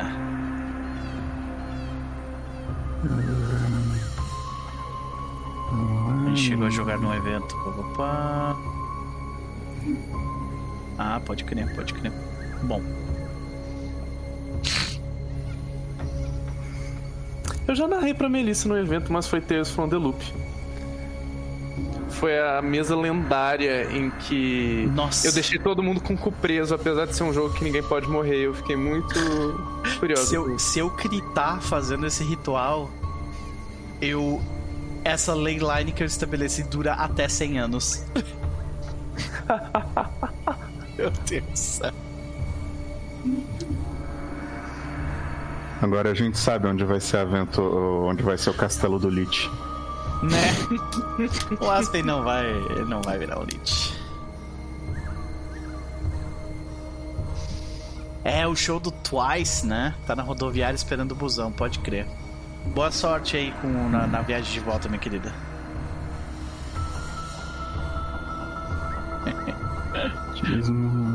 é, essa parte do, das ley lines aí, eu, eu, acho que é uma leitura que talvez seja necessário dar uma olhada na no Magic, blá blá blá lá. É. No... Também é conhecido como tô abrindo o. O PDF. Uhum. Os livros de Pathfinder aqui. Deixa eu ver se eu acho aqui também, peraí. É... é o Gods and Magic? Não, né? Hum... Não, é o Secrets of Magic. Secrets of Magic, eu imagino, é. Vamos ver. Lost Omens, Secrets of Magic. Eu deixei este livro. Secrets of Magic. Eu não peguei Secrets of Magic? Meu Deus. Eu vou, eu vou dar uma olhada no Gods and Magic e ver se tem alguma coisa. Tu dá uma olhada no Secrets, pode ser? Não, não, é pra ser no Secrets of Magic. Eu tô procurando ele. No, no meio das minhas coisas. Sei como é. Ah, achei. Não tem muitas coisas. Tá. Vamos ver, vamos ver se eu encontro alguma coisa de ley line. Ah. Flexible, pá, pá, pá.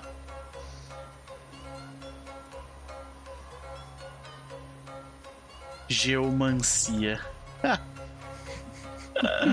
Geomancer Archetype.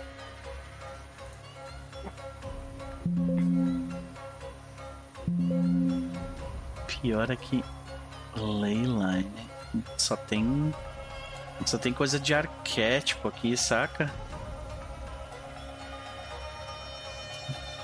The counter spell on Leyline conduit feats in the core.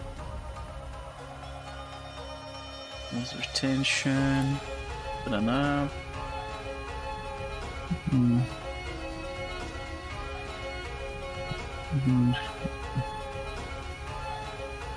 Study controls.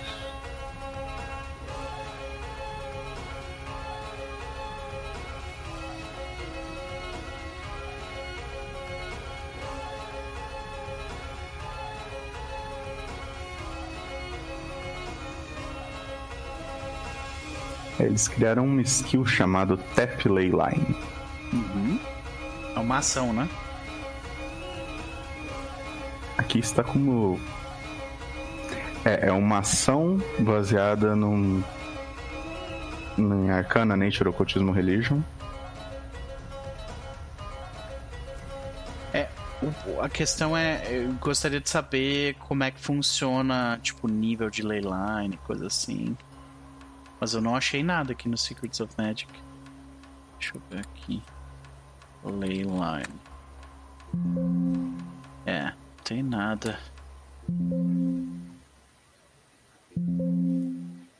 Procurando outras escritas. Não tem.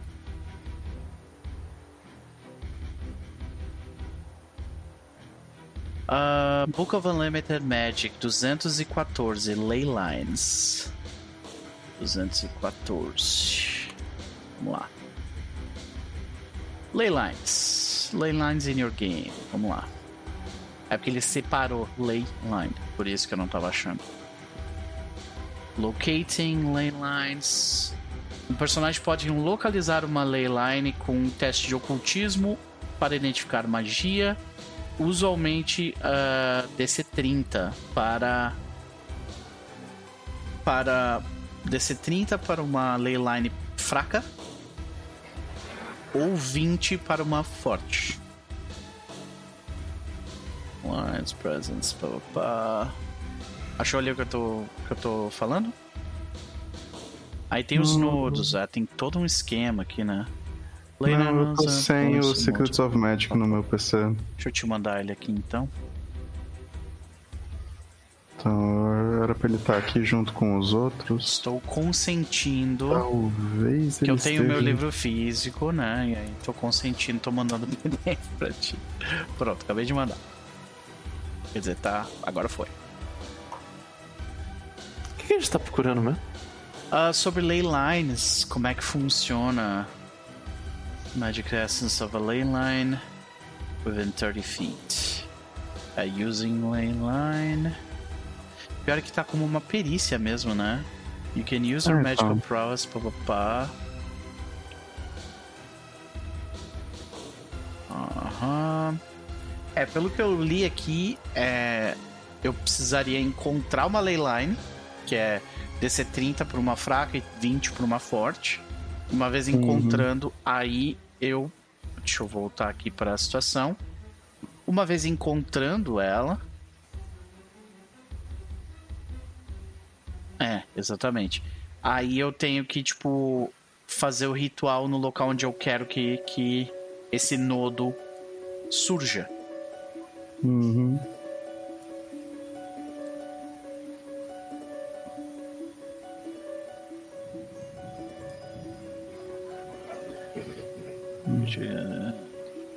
Pior que a, a, a única outra pessoa que pode me ajudar nesse, nesse teste é a própria Evelyn, que é a própria Jedi.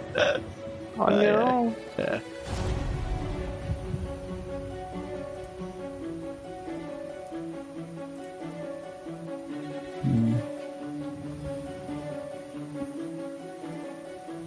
Ah, tá. Aí a gente tem que ver qual leyline a gente bota Isso. Ó, tem uma Basic Leyline, ela é de nível 2. Energy Leyline, nível 4. Focus Leyline é de nível 10. Entendeu? Haunted Leyline é 12 e Specialized Leyline 14. Então, é, esse ritual ele me permite. ah, é, ele me permite criar um nodo. ah,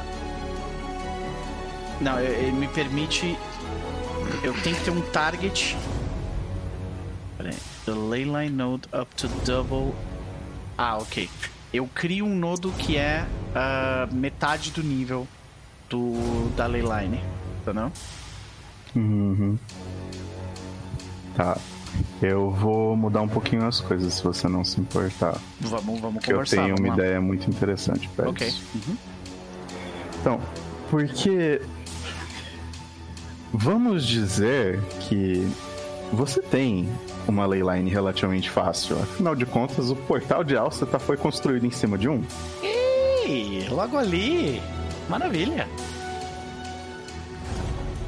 Então, a primeira vez que você fizer esse ritual, você vai estabelecer uma basic leyline. Tipo, você vai Basic. trazer o poder do. Ok. Então, De que tava lá embaixo, dormente, eu vou trazer ele pra cima É. pra, pra ser utilizado. Entendi. para começar a ser utilizado. E aí a gente pode começar a fazer, fazer um upgrade dessas leylines. Maravilha. confo- é, conforme tem essas ideias que estão aqui. Então, tipo, eu diria Fechou. que por enquanto você pode fazer. É que é um dia só pra você fazer o ritual, não é? Establish Nexus. É um dia. É um dia. Então, a primeira vez que você fizer esse ritual, você vai trazer uma basic leyline pro, pra Fortaleza. Ok. É, aí, se vo- um- a próxima vez, a gente vai fazer uma Energy Leyline. Então, Beleza. e aí a gente vai ter as- es- esses dois funcionando no Nexus. Tá. Então, aí quando você terminar, quando a gente terminar esse livro e vocês voltarem pra cá, a gente pode começar a trabalhar numa leyline mais forte. O que, que É porque eu vou acha? dizer, os benefícios pra caster são bem. São. são bem fortes. Uhum. Sabe? Então, Então, beleza. Eu gasto dois dias, mais o valor, né, indicado. o valor indicado do primeiro, cadê o Establish Nexus? Vai ser assim, GP. É engraçado que não tem o valor aqui no, no, no Foundry. Mais o nível da magia que é 5. Isso daqui tá com cara de ser tipo Optional Rule, sabe? Aham, parece mesmo. Vezes o, no- o nível do nodo. Então o primeiro nodo é 2. Então o primeiro custo pra você trazer uma Basic Lane Line é 1000 GP, tá? X, eu não tenho isso. Então... ok, é, é. É bom pra caramba, mas eu não tenho isso. Então... Hum. Ai, ai. Isso porque é só o primeiro. Se fosse, se fosse o segundo, o negócio já muda pra 2.500 GP. É, não. Só se eu roubasse todo o dinheiro da Jedi ainda assim, né? Mas beleza. Uhum. Casamento é pra essas coisas, né, gente? Não é divisão de bens, é divisão de dívidas. Exato. É, co- pois é. é, Como é que é? É, é isso, né? Divisão total do. É isso aí, né? Então. Então é isso que vai custar fazer uma dessas leylines. Ok, eu, eu, eu, eu quero fazer isso, mas eu não tenho grana pra fazer isso no Uhum. momento. Sabe? Então é. É. Vai ter que ficar pra outro momento. De por falar em ficar para outro momento, me aproveitarei dessa deixa. Eu preciso ir. É, a- participei no, no, no que pude aí, mas eu tenho que é, é, vazar, resolver coisinhas aqui em casa. Então, Beleza, meu querido. um abraço para quem fica Até mais. e nos vemos é, sábado, eu acho. Mas você nem pra preencher o seu. É. O meu? Poxa, já. É. Você não preencheu a coisinha? Que coisinha, nem Na sua tela. Na tua tela, cara, olha aqui. É, Puxei, é. eu puxei ele pra cena. É. Foundry. Vamos lá, chefe, rapidinho. Porra, mas eu não tava nessa aí, aí caiu aí, porra. Mas ela tava de acesso pra todo mundo aí. Ah, tá, o que eu tenho que fazer aqui? Vai nos Vectors e tem as, APs No, lá. no essas Hectors tem as APs, elas são tokens que você pode puxar. Ah, e é pra fazer um tier listzinho com elas. Exatamente. Ok, ok. Então, vamos isso. começar esse tier list aqui agora com o Chaz e ele vaza e ele não pode se defender quando a gente atacar ele. Isso, boa, isso aí. Aí vamos ver quem é que vai estar certo, né? Vai lá. Então, Chaz, começa aí, com a Abomination Vaults, bota aí. Abomination Vaults, eu acho que ela fica em A. Aqui. Ok. A tier. Beleza. É, minha justi- minha- Calma, a justificativa, porra. A minha justificativa é que eu acho que mecanicamente é uma das, uma das APs mais bem feitinhas, tem os melhores suportes do Foundry que eu vi até agora. é, e ela é interessante no geral, contudo, eu acho que ela peca um pouco na história, porque é uma Mega Dungeon e não tem. é, e também porque, mesmo nesse contexto, a plot dela não é a coisa mais interessante do mundo. Então, passo. Por isso eu pus ela em A e não em S. Interessante. Lembrando, nós estamos faz- é, avaliando o conteúdo da aventura, não o- a maneira com que as pessoas estão mestrando ou jogando e etc. Tá? É, eu quero jogar, não joguei e APs serve pra quê, Zugui? É, eu quero jogar é tipo, tem alguma AP específica que você ouviu falar que você quer mestrar ou que você quer ser um jogador nela, então você taca ela ali. O não joguei é o que sobrar. É tipo assim, ah, não joguei não li, sabe? É isso. É, Então, ok, não eu joguei, joguei. não li, não me interessa. Tá, ok, eu joguei Abomination Vaults, então. E o APs é porque antes era pra ter todas elas ali embaixo, que era pra ser a linha de onde era pra você ir arrastar elas, mas eu Ah, preferi nossa. puxar do Hectors mesmo. Bem melhor desse jeito. Ok, Age of Ashes, eu vou colocar em C. É, minha justificativa sendo que eu gosto do tema, eu gosto da história, eu acho que a, a ideia de ficar globetrotting pro Golarion resolvendo coisas é interessante. Contudo, eu acho que precisava de um, desde, de um gancho mais forte desde o começo, porque às vezes é. Qual é a sua motivação? Ah, vamos abrir o próximo portal. Porque, ah, porque tem chave, né? Então vamos É muito. é- Eu acho muito complicado a transição de um livro pro outro. Pois é. Então acho que um, um, um uma- um fio condutor entre os APs ajudaria mais. E os encontros são fucking bonkers. né? Total. Por isso ela fica ali. Não é a pior, eu acho, dos APs, porque o tema é muito legal e, e, e afins, né? E porque não tem como não ter um carinho especial por essa AP, considerando o nosso jogo. Então ela fica em C. Agents of Edgewatch. Aqui. É, pois é. Ponho em, em D, porque Agents of Edgewatch é o seguinte: a, a, a plot é legal do terceiro livro pra frente, quarto livro pra frente, pra ser mais preciso. Deus, meu Deus. a sétimo partir do nível frente. 12, fica bom. Mas é, cara, porque a primeira, os três primeiros livros não tem pica nenhuma a ver com, com o que vai acontecer com a história no, depois, sabe? E a história depois é legal, mas o começo eu acho fraco. É, além disso, ela também tem encontros completamente malucamente desbalanceados. É, o, o, primeiro nível dessa aventura é notório por ser assassino. O nosso grupo tomou um TPK lá, por exemplo. Uhum. É, e nem foi, e nem foi a mão do Chess, tá? Foi, foi a aventura mesmo. Não, foi ridículo. Não é, foi só a mão do Chess. É, é, pois é. É, mas tem ideias boas nessa aventura, mas a ideia de ser um policial também, eu acho que segura muito essa aventura. É. Ela não tem sistemas que suportem essa ideia. Mal explorado. E é, era, melhor, melhor, era melhor se fosse, sei lá, um grupo que está investigando um culto em, em Absalom e não tinha ligação nenhuma com a polícia. Seria muito melhor. Uhum, Mas. Uhum. É... Fora que essa plot de, tipo. Vocês estão investigando cultistas de Norgorber. Caralho, pela vigésima vez, eu acho, sabe? tipo, pelo amor de Deus, né? Mas vai lá. Vamos lá. Bloodwords. Por ela, hein? S-Tier e por ela aqui em Quero Jogar. Tecnicamente eu joguei, mas joguei só o primeiro livro. Eu li um, um, um é, aventura, porém. É, isso não me impediria de jogá-la né, de nenhuma forma. Uhum. Mas é, eu gosto de Bloodlords, um, porque eu gosto de Undeads. Né? Eu acho que uhum. Undeads são um dos bichos mais legais. Dois, eu gosto da é, a, a ideia dela de você, tipo, vocês não são personagens bonzinhos, mas também não são necessariamente vilões, evil, muahaha. Eu acho que ela faz isso bem melhor do que Rouse Vengeance, por exemplo, primeira edição. Uhum. É, até porque você tá com.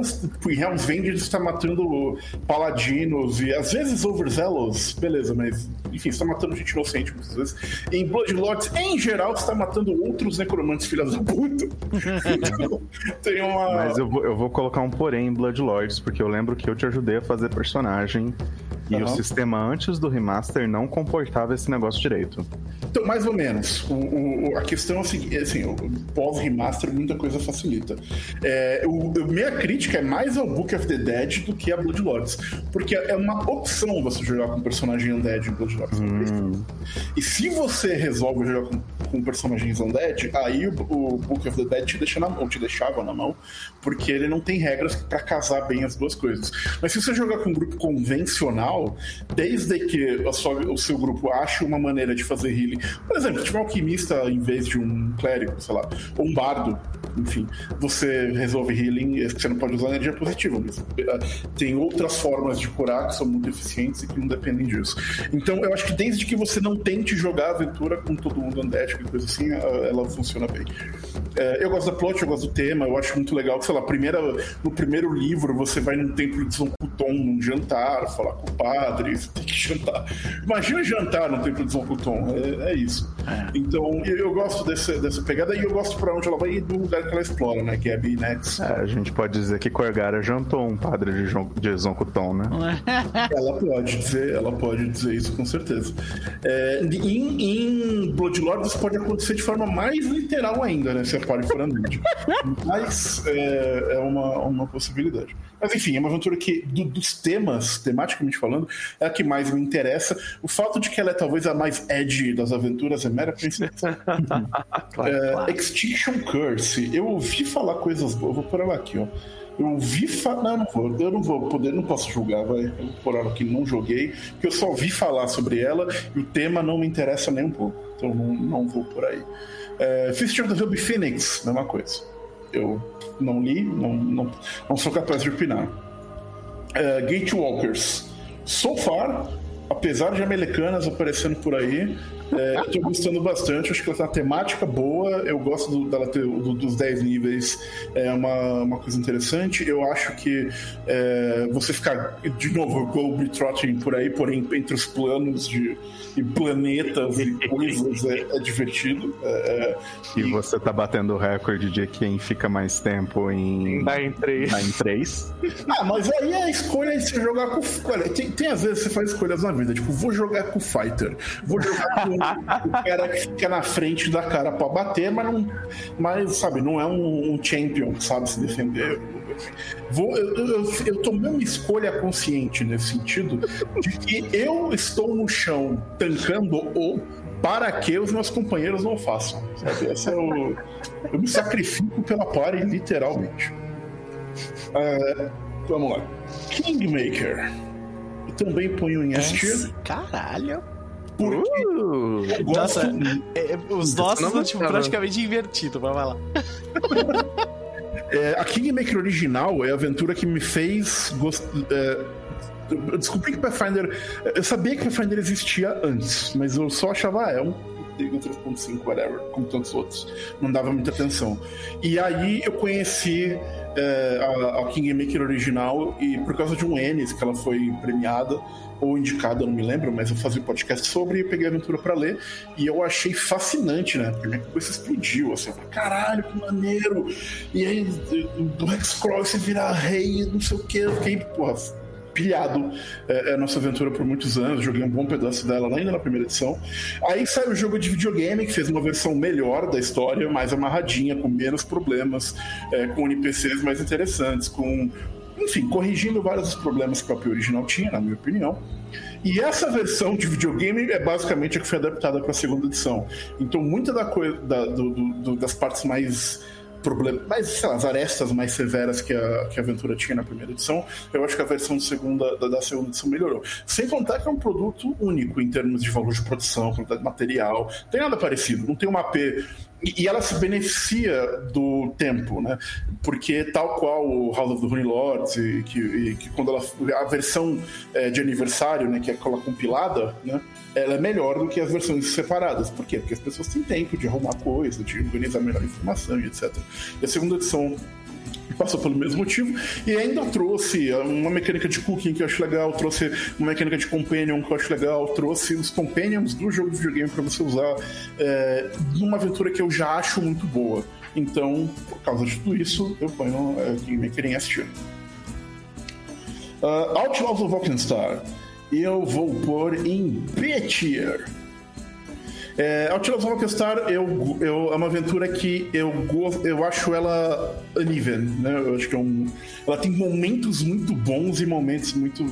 É, é, e eu acho que ela oscila entre esses momentos. De novo, eu acho que ela tem uma dificuldade, que é uma coisa muito comum entre as APs no geral, que é uma dificuldade de ter uma linha condutora entre os eventos que estão acontecendo, é, que aliás é uma coisa que é, Kingmaker não sofre, ela tem essa linha por, justamente por ter essa, o hindsight é 2020, né? Então é, ela ajuda nisso. E Outlaws eu acho que passa um pouco por esse problema. Você começa numa parte de vingança que depois é meio ignorada e você vai fazer outras paradas e cada livro é muito independente um do outro, mas dentro disso eles são muito legais. O livro 3, por exemplo, eu achei excelente. É, é 3, não, 2. Dois. 2, não, o livro 2 eu achei A excelente. gente tá terminando o livro 2. Isso.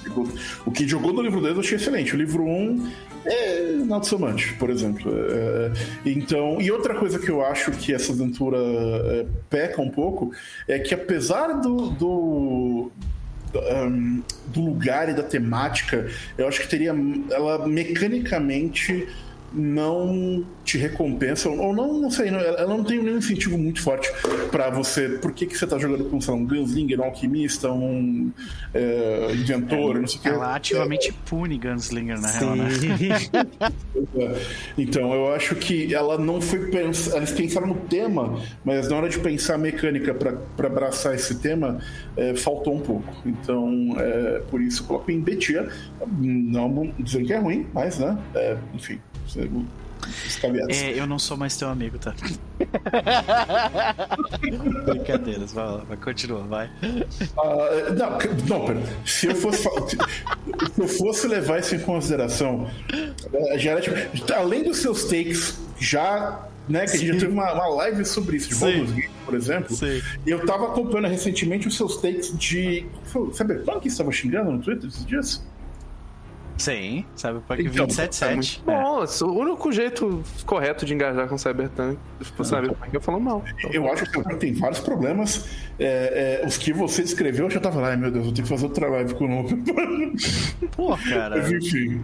Eu não É, não. achei. O que, eu, o que eu falei, eu não achei nada polêmico, mas beleza, a gente pode conversar sobre isso depois, vai lá. Vou- de novo, né? Todo mundo pode estar errado. Então, não, tô- tô- tô- é, é, Engraçado que sou sempre eu, né? Pois diferentes. Diferentes. É, Quest for the Frozen Flame. Eu li a premissa, achei interessante, mas não, não posso, não sou capaz de opinar. É, Season of Ghosts, eu nem sei o que é isso. Toma. What? Isso aí mesmo. Que... AP de meio chancha que, que lançaram, fantasmas, coisas Ela se passa no yokai. passado, eu acho que faz pouquíssimo tempo que a Aroden morreu. Eu, você vê como eu tô acompanhando, não sabia nem que existia. Tô, tô descobrindo isso agora. Você vê como é que tá o, o- a minha situação. É, Sky Kingstone eu vou colocar em. Acho que Betia também.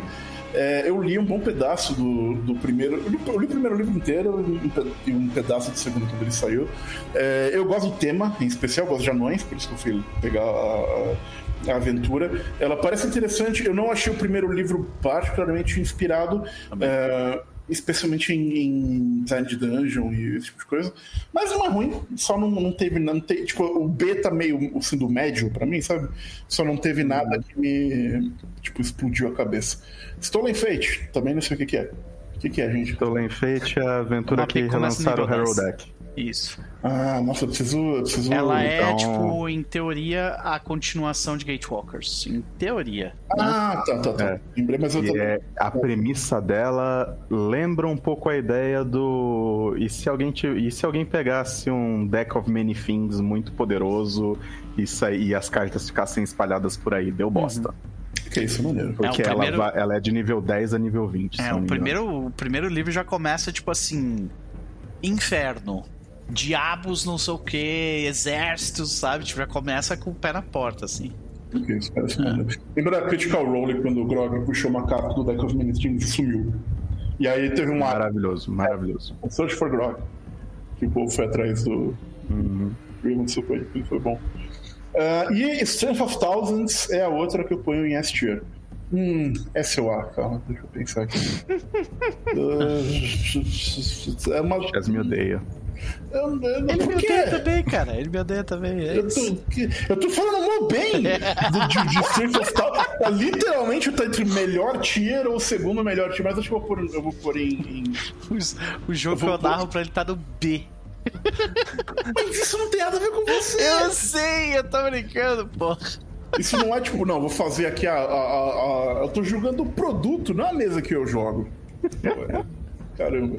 Mas Strength of Thousands fica em S porque eu acho a temática muito legal. Eu acho que o que eles fizeram. Talvez a melhor coisa que saiu, na minha opinião, até agora, pra segunda edição foi o, o Moang Expense e é, Strength of Thousands como, como companion, assim, são livros fantásticos. E eles finalmente. é, e o que eles fazem em- com, com a Magambe, com a ideia de escola de magia, é, é muito legal. E eu já li uma boa parte dessa aventura, né? Porque eu, eu, eu mestrei ela por um tempo. Eu sei pra onde ela vai e eu gosto muito de pra onde ela vai. É, é, em vários aspectos, assim, eu acho que ela tem uma, uma, uma coisa que eu, porra, ela, ela tem eventos muito foda que, que, que tem a ver com ela, enfim, eu, eu por, entre outros motivos, gosto é, é, bastante de Strength of Thousands por causa disso. Embora eu ache o MacGuffin que gira a aventura como um todo meio qualquer coisa, o re, que, que por exemplo, pra gente estar jogando é, ainda não sabe, eu só sei porque eu li, porque, né, o- é, no- literalmente no primeiro livro conta, então não tem como Uhum. saber. Sim. É, eu acho meio qualquer coisa, mas o resto da aventura é muito, eu acho muito legal, especialmente para alguns dos lugares que ela vai, que eu acho que Sim. não é o lugar que você espera quando você tá jogando a aventura de ah, somos. Estamos na escolinha de magia, corta pro quinto livro pra você ver onde você tá. Então, eu acho isso muito legal. E também pelo fato de que, mecanicamente, diferente de é, Agents of Overwatch, por exemplo, ou Outlaws, ela consegue fazer com que todo mundo seja mago. Porque você ganha 53 arquetipos diferentes de magia. Magia é uma coisa que todos os personagens têm a todo momento. Então, mesmo que você não seja de uma classe Spellcaster, você se sente é, conectado com esse lado mágico do jogo de alguma forma. É, porque não tem como não ficar. É, então, isso é um, um elemento que eu achei bem, bem, bem interessante no, no design dessa aventura. E esse é o meu tier list. Agora, antes de ir, eu gostaria de ver o de vocês, se eu puder. Pra... Marcos, Isso aí vai, vai, vai demorar, vou porque tem que começar, explicar. vou é, pois começar é. com o da Eve, porque ela deixou no chat pra gente. Ok, ok, vamos ver aqui. Então, vou dar um activate aqui. Nenhum em S, tá? Já, já vi. Então, é que eu não sei se ela entendeu que tinha S. Ah, tá, tá. Então o A pode ser o S dela. Então você pula Ok. tudo pra cima menos o Extinction Curse. Ok, ok, justo, justo. Isso Então- aqui, isso aqui. E ela não jogou várias. Tipo, o não joguei o APs ali é basicamente ela não jogou, não tem interesse. É isso. Uhum. Ok, Então, e a única que ela odiou a premissa é Extinction Curse. Como a maioria de nós, eu acho. É, beleza. É, é, não, não Então- vou comentar. né? Não, é, é, o, o maior problema de Extinction Cur- Curse, pra mim, foi quando ele saiu. Tipo, se eles estivessem lançando Extinction Curse hoje, eu estaria ok com a existência dele, porque já saíram uma penca de aventura. Agora, tipo assim, lançou o jogo, foi a segunda P que saiu. Tá ligado? A P do circo! O clássico Brother, a tropo de segunda, eu tô doido, ó. Eu tô doido pra jogar uma AP de Pathfinder. Tentei Age of Ashes, meu grupo morreu. Vamos jogar a próxima. Extinction Curse. Não dá, né? Não Não dá, né? Não dá, não dá. O problema de Extinction Curse é isso. É quando saiu no pior momento possível. Tá ligado? Eu também não sou muito fã do. Beleza, eu vou passar então pro Noper. Porque se a gente vai ter a briga aqui. É, eu- pois é. Fica à vontade. Então, Noper, tá aí a sua, a sua tier list. Explica aí pra gente. Isso, isso. Ah, vamos lá. De novo, não- ninguém não assistiu. Ok? Ninguém não As assistiu. Eu, pessoas- eu sinceramente não. Não, Pedro, você não sabe gostar das coisas. Eu, é, é, eu não acho, eu não acho que, que tenha qualquer aventura que saiu até agora que tipo seja realmente do nível de Rise, Rise of the Moonlords. Não é. Ou o Curse of the Crimson Throne. Não é. Simplesmente. É isso que eu coloco como S pra mim, sabe? Não, bom, tá bom. É justificativo. Né? Ok. Kingmaker, mas tá bom. Enfim, continua, continue aí. eu- Cara, e- e- então, Kingmaker eu não joguei, por isso que eu coloquei não joguei, porque eu não li e eu não vou ler, porque são 1200 páginas. É isso, tá ligado? Não vou ler. Justo, não, justo, justo. É isso. Boa sorte pra vocês malucos que querem jogar esse negócio cheio de hexcrawl, tá? Cheio de Mas Hexcrawl. Tem o Hexcrawl no primeiro livro! isso já é o suficiente pra mim. Ok. De qualquer forma, vamos lá. Ah, Por isso que eu falei que eu não joguei. Eu não li, então eu não sei, tá ligado? Uhum, uhum. Mas vamos lá. Não, Ah, eu, tô, eu, eu tô ouvindo e julgando só. Mas tu viu, é, eu tô, tô notando. Então, pra vocês terem uma noção, apesar de eu Aqui, ter dado. aqui hoje é King Shaming e King Judging. Não, é, total. É pra você. Eu falei mal pra caralho de Extinction Curse agora e eu botei no não joguei. Não joguei. É justo, eu li. justo. Eu li o primeiro livro. Eu, eu não gostei da premissa. Eu poderia colocar no D ali, mas eu não joguei. Sabe? Pra mim, o problema dela não é ela em si. Ou a premissa dela. É o momento onde ela outra, saiu só. Tu reclamou que a aventura que você mostrou pra mim tava no B? Ou no, no B? Acho que foi no B. Aqui eu mexi pra você tá no D, e aí você vem reclamar. Porra, mas é. Idiovestes também, né? Literalmente a pior aventura que saiu pra Pathfinder da segunda edição. A culpa não é Olha aí, tua, do- Dois pesos, duas medidas, eu digo isso. tá ligado? Mas aí, Loper, se justifica, mas assim, não- Então vamos lá, Gatewalkers. Eu tô narrando, eu tô narrando o primeiro livro. Eu go- gosto muito da Já temática. chegou na Melecana? Eu já ia perguntar isso. Estou chegando lá. Estou chegando lá. Eles desgraçado. acabaram de chegar em Castrovel agora. Saca? Daqui a pouco seus, seus jogadores vão te odiar pra sempre. Pode. É, sim. É, eu vi já os eventos que tem pra frente, então eu tô ligado. Mas vamos lá. Gatewalkers, é, eu acho que é bem aproveitado. O clima meio Twilight Zone da, da- do, do livro é, é muito bom. Eu acho bem legal. Ah, apesar de que eh, eu acho que Gatewalkers também sofre desse negócio de tipo, você chega no lugar e você tá investigando especificamente os acontecimentos do momento perdido. E aí daqui a pouco tu tá no meio de uma treta com um monte de druida, sabe? Que é relacionado? É, mas mal e mal, assim, sabe? Nem chegou em Castrovel ainda. É, pois é, então. Aí, ah, é, tipo, eu acho que dá um detour gigantesco pra mais pra frente encaixar bem. Mas eu, eu, é, eu gostei muito da dungeon, das duas primeiras dungeons que aconteceram, são muito bem feitas. São divertidíssimas, super temáticas. As opções de personagens, de, de você ter aquele talento que você ganha uma vantagem, mas aí É, mas é uma vantagem meio grotesca, assim, acho muito legal. Uh, eu uh, gosto da história, como ela está sendo contada. Uh, e a implementação no Foundry é, tipo, impecável, eu acho, assim. Pelo menos até onde eu usei. É muito, muito legal. Age of Ashes eu botei no B, porque mais ou menos a mesma ideia do, do Chess. Eu gosto da, gosto da temática, eu gosto desse negócio de viajar por Golarion, lidando com um problema é, enorme, né? Uh, mas uh, é uma AP que tem diversos problemas uh, de ligação de livros e também de, de né, ligação narrativa de livro a livro e mecânico, né? Tem muitas, tem muitos, uh, tem muitos encontros que são completamente malucos. E por isso que ela, ela poderia estar ali tranquilamente no A também, se não fossem esses dois problemas. Outlaws eu acho que é B, tem alguns problemas sérios, eu concordo com o Chess quando ele diz que, ele, que é uma AP uh, que tem altos e baixos, assim. É, os altos são bem altos, eu acho que no primeiro livro que eles ele quando a Paizo tá escrevendo coisas para ser tipo doidão e divertido é muito legal. O primeiro livro tem muito disso e eles exploram isso muito bem. Uh, só que sim, ele tem, tem, tem alguns clashes temáticos na aventura. Tem determinadas plots, que, uh, hooks que são levantados no primeiro livro que são completamente abandonados no segundo.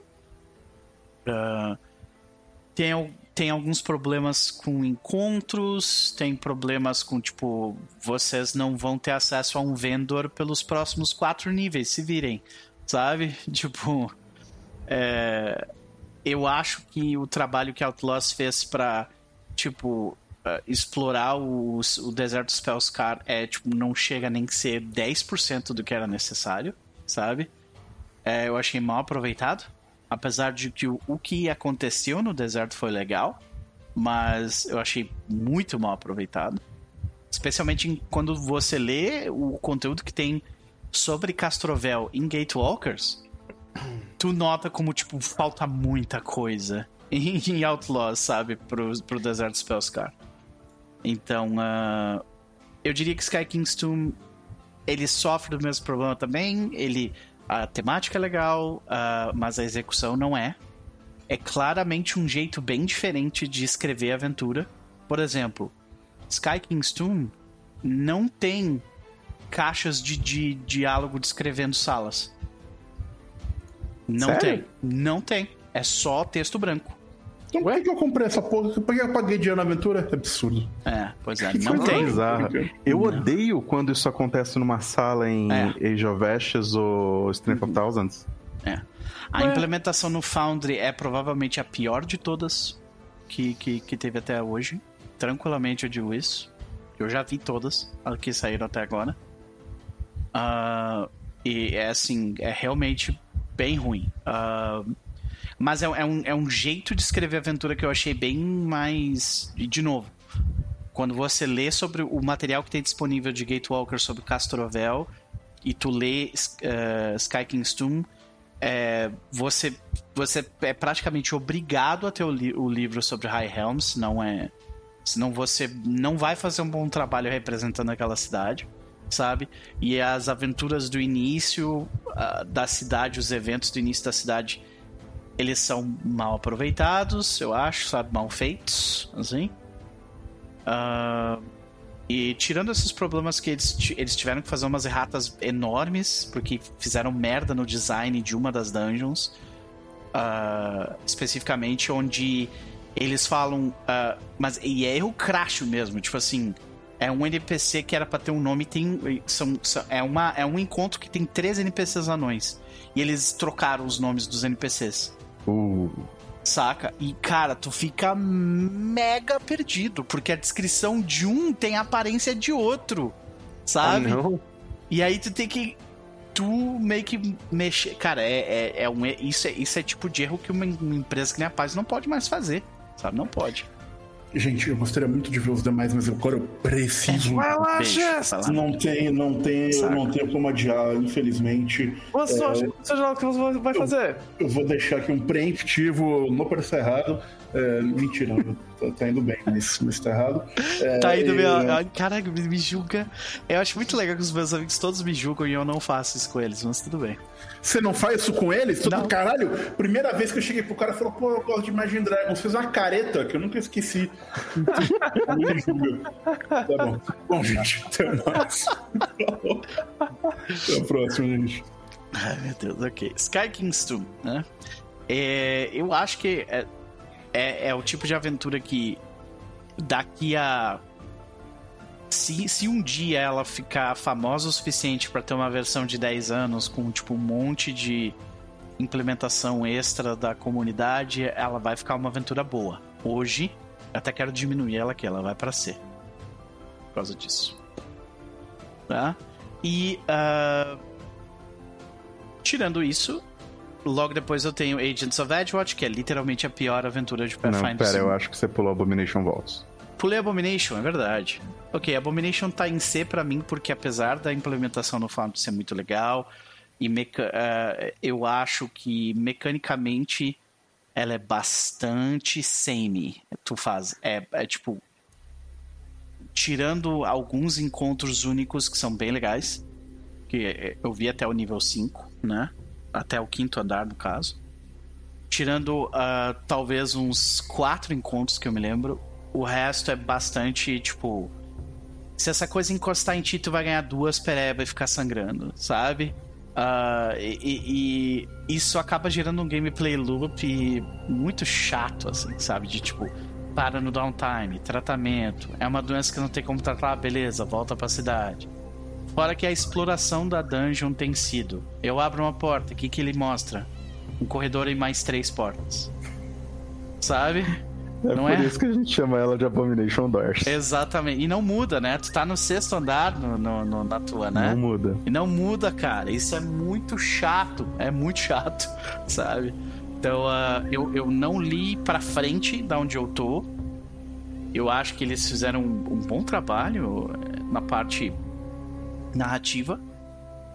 Um- um tão bom quanto é possível se fazer, eu acho, com uma Mega Dungeon, sabe? Mas é. É, eu acho que tipo ele, é- ele é repetitivo pra um caralho, assim, sabe? É isso. O meu problema com, com Abominations Abomina- Abomination Vaults é que ele é bastante mecanicamente repetitivo, sabe? Uhum. E talvez esse seja um problema que eu tenho especificamente com Mega Dungeons. Eu não acho elas muito interessantes. Ah. Eu acho que faz sentido, porque se você tivesse, por exemplo, se algumas salas tivessem. to- toda sala que tem combate é quase a mesma coisa. Então, se você. E o que vai mudar é o monstro. Seria bom se a sala mudasse junto, se você tivesse mais. Mais coisas pra mexer na sala pra te ajudar no combate. É, eu acho que sim, eu acho que uma, uma variação de ambiente também, que agora começou a acontecer no quinto andar, sabe? Tipo, ah, que agora, tipo, aparece uma arena, aparecem, tipo, uns lugares um pouco diferentes. Ah, mas eu, eu, eu tô cansado de enfrentar a abominação, saca? tipo. eu já cansei já. então, é. É isso. Ah, Agents of Edgewatch é a pior aventura lançada pela Pathfinder segunda edição e provavelmente vai continuar sendo. Ah, ela é muito ruim, ela é mal feita, ela é mal escrita e ela poderia ser muito boa. Então foi, é, ela, ela acaba, ela, ela tem uma ideia muito legal que é é criada um, um- é criado um novo setor dentro de Absalom que é pra tratar da segurança de um evento. Não bota polícia, tá ligado? Quando tu, quando tu bota a polícia no negócio, tu só tá convidando o problema, pra começar. É só ele- lembrar o que aconteceu quando eles tiveram que adiar o lançamento dela. Justamente por causa do, do momento específico, exato. Então, Uhum. ah, eles poderiam ter, ter feito todo um, um- um sistema de, de loot específico conforme tu vai subindo de nível dentro dessa, dentro dessa guarda, sabe? Tu vai ganhando itens e tudo mais. para justamente não ter que lidar com esse negócio de tu tipo, sair roubando coisas dos outros, porque é isso que tu faz, sabe? No em Agents of Edgewatch, tu pega coisas dos outros ali e a aventura pede para que tu faça isso, porque senão tu vai morrer, sabe? E é o que acontece naquela primeira dungeon. Na famosa primeira dungeon de Agents of Edgewatch, onde nós tivemos o TPK, que que acontece? Tem, uma, tem uma parte da dungeon onde tem, tipo, um, um local onde vende... Uh, um local que vende, tipo, algodão doce, coisa assim, porque a, a primeira dungeon ela acontece num, num zoológico, sabe? E aí, se a gente investigasse o local de algum algodão doce, a gente ia encontrar poções de cura. Essas poções de cura, é claro, iam, ser pra, iam poder ser utilizadas lá no combate final, que era o que ia acontecer com o Ankeg, sabe? Uhum. Só que foi uma série de erros, assim, grotescos que levaram aquele, tro, aquele troço horrível, né? E não uhum. tem desculpa. Agents of Edgewatch tem desculpa para ser desbalanceado. Uh, desculpa, é, Age of Ashes tem desculpa por ser desbalanceado. Agents of Edgewatch não tem. Não tem. Hum. Sabe? Então, é isso. Uh, então nós temos três que eu quero jogar. Que eu, eu li. Eu li o Player's Handbook e o. Eu li o, o iniciozinho ali do, do, do, primeiro livro dos, dos três. Eu acho Strength, Strength of Thousands muito foda. Uh, é maravilhosa. É, muito foda a ideia eu acho que ela exige um pouco do narrador para tipo manter a temática de você estar numa universidade, pelo menos exige bastante. É. Exige. E é. eu já vou apontar aqui, eu ia hum. falar isso quando fosse no meu. É, o, ela é escrita em alguns pedaços por pessoas que têm um, como base de ensino o colégio jesuíta o estilo de educação jesuíta que a gente conhece. Que é colonialista como... pra um caralho. É, então. Então, tipo, se você realmente for estudar, e isso eu tive que pegar um monte de material com a minha esposa para esse tipo de coisa para entender. Não é jesuíta? É, tem um nome específico, não é jesuíta. Então, mas você vê como que realmente deveria funcionar um desses locais de ensino, porque não é um negócio que é para ter prova, não é um negócio para ter aula com hora marcada para você ir, é pra ser um bagulho muito diferente. Então, tipo, exige um trabalho grande do, do, do narrador para ele trazer isso à tona na aventura, porque a aventura não te ajuda a fazer isso. Maravilha. É, era a minha impressão mesmo. E... Você quer jogar ou você quer mestrar?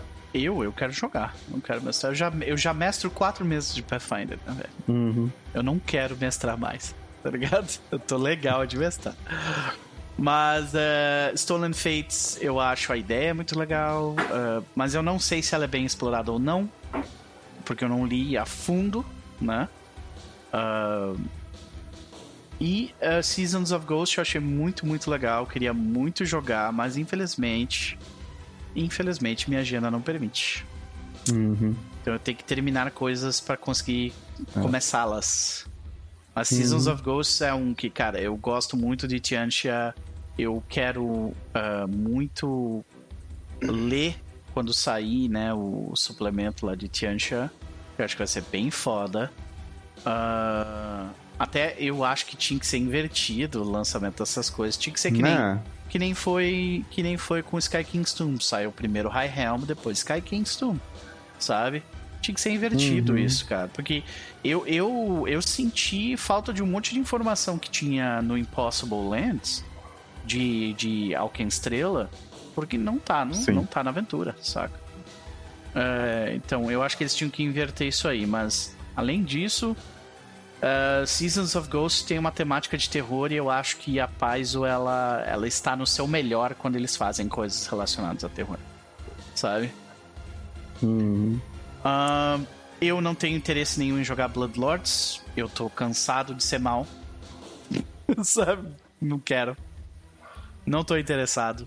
Boa sorte. Uh, Fists of the Ruby Phoenix. Também não parece coisa de anime eu não tenho interesse nisso. Absurdo. É. é... Kingmaker também é. Eu, eu, desejo boa sorte a qualquer pessoa que vai narrar. esse... É um comprometimento muito grande. É um, compro... é um casamento, brother. É tipo assim, você comprou uma casa, sabe? Em 30 anos você vai terminar de pagar ela. Isso é Pathfinder Kingmaker. Entendeu? Uhum. Em 30 anos você consegue terminar, sabe? Eu, sinceramente acho que eu discordo de algumas das afirmações do, do Chaz em relação às, às mecânicas trazidas. Elas foram claramente não foram beta, beta tested. Título do livro de, do, do episódio de hoje: Chaz está errado, Ah. de Snoper. É, eu, eu acho que, é, tipo, eles não, é, não tiveram teste na- nas, nas implementações que eles fizeram de diversas coisas. É só, é só você ler todo mundo no, no Reddit ou, ou no, no próprio Fórum da Paz falando sobre essas mecânicas extras que foram half-baked, sabe? Elas não foram bem Uhum. feitas. E não é como se eles estivessem construindo um negócio do zero. É uma aventura que já foi lançada para PF1, já saiu um jogo em cima. Não é aceitável que isso aconteça, sinceramente.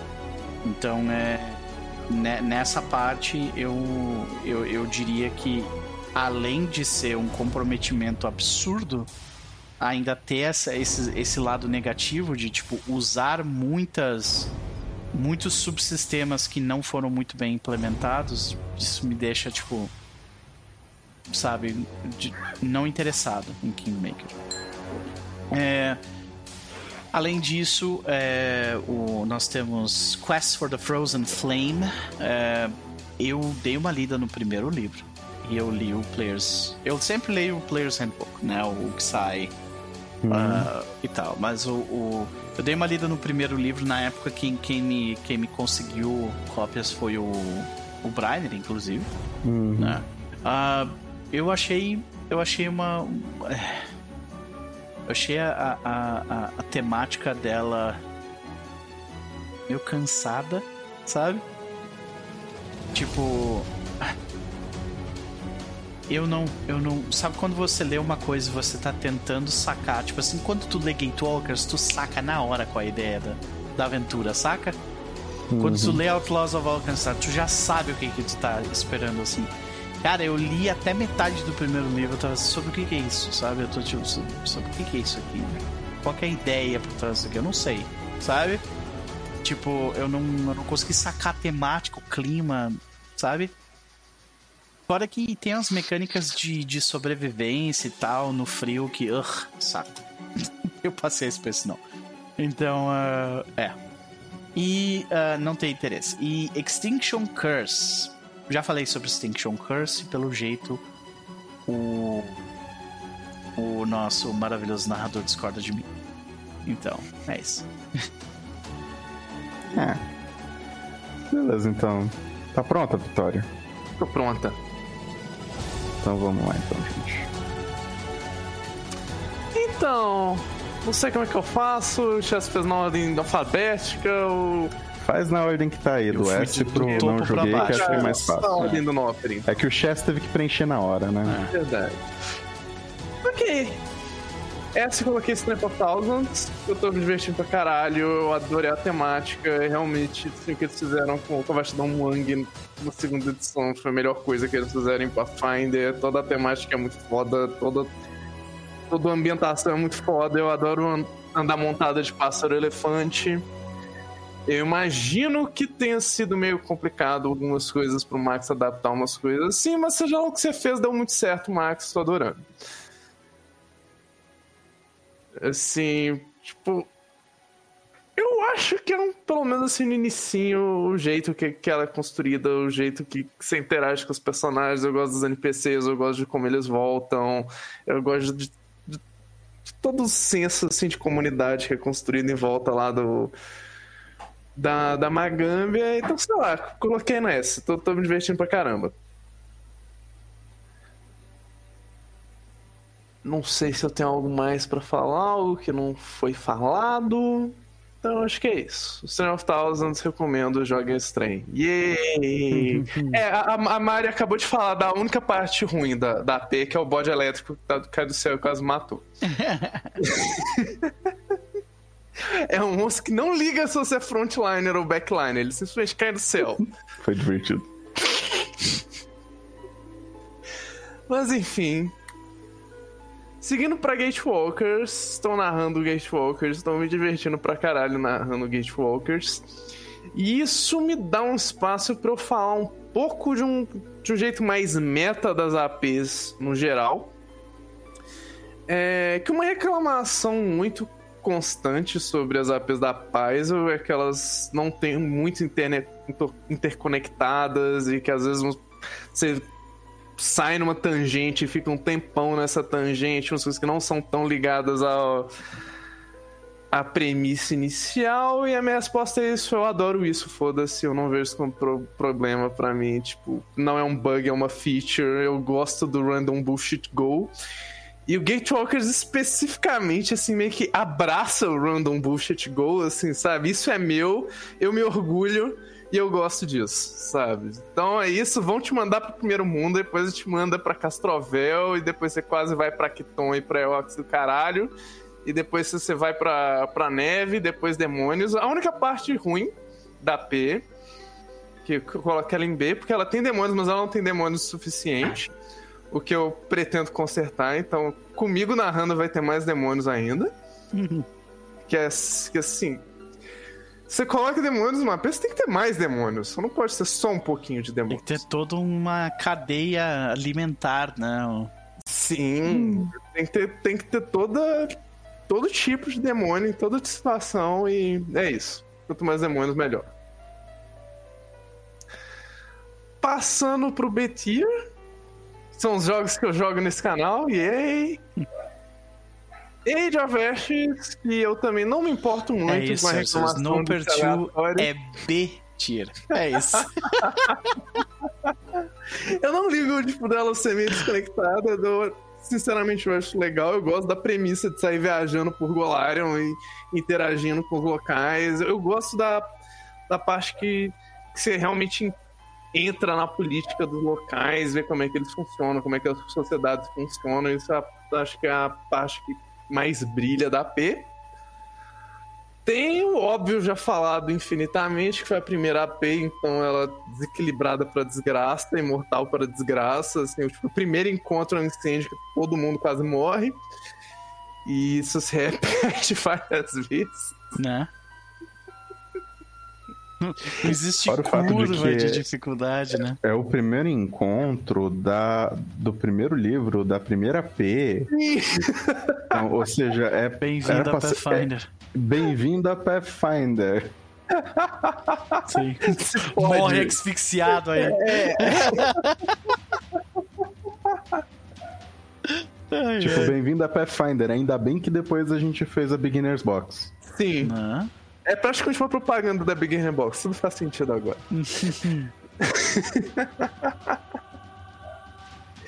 Mas em geral, eu curto demais, tô curtindo demais essa aventura. Eu quero muito chegar até o nível 20, sair quebrando todo mundo e matar a Brugrael Trune, se possível.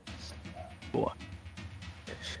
E Outlaws of Alkenstar também é uma aventura que eu gosto muito, mas ela só desceu pra B porque às vezes eu sinto que a Vanessa Hoskins está, tipo, fazendo uma piada prática comigo, sabe? que ela fez uma aventura para te seduzir para jogar de Gunslinger e só tão tanto de uso, tão tanto de construto, ah. tão tanto de bicho que, que, não, que não morre com bala, se fode otária.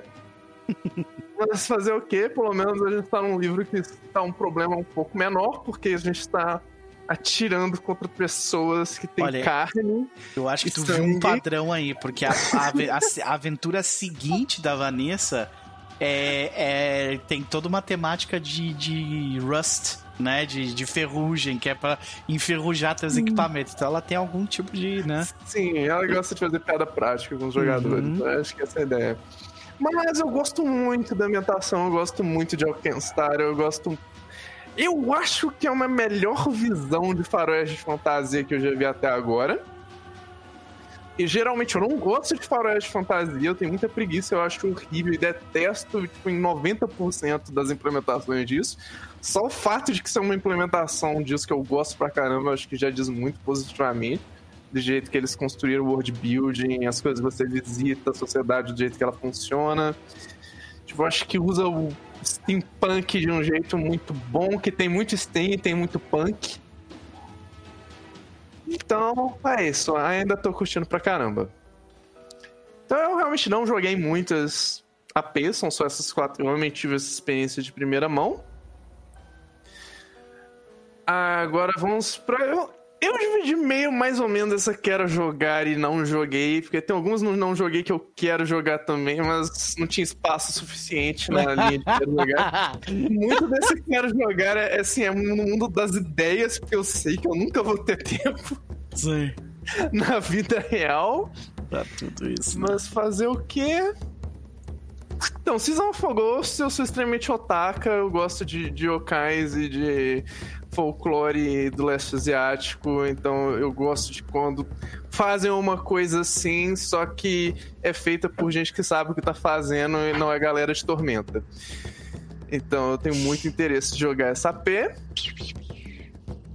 Abomination Vaults é uma AP que eu queria muito narrar, porque eu sou filha da puta e eu quero matar todo mundo. Eu, eu li, eu li o inicinho dela já, achei muito excelente, adorei a proposta de Mega Dungeon, acho que é uma implementação muito legal de Mega Dungeon, que muita gente fala que é tipo meio tipo, ah, é, é só meio copia e cola da, das, das Mega Dungeons tradicionais, mas acho que tem muitas coisas muito criativas enfiadas lá. Eu, eu gosto que tem umas motivações relativamente boas de entrar naquela Mega Dungeon desgraçada, além de eu quero, eu sou suicida e masoquista.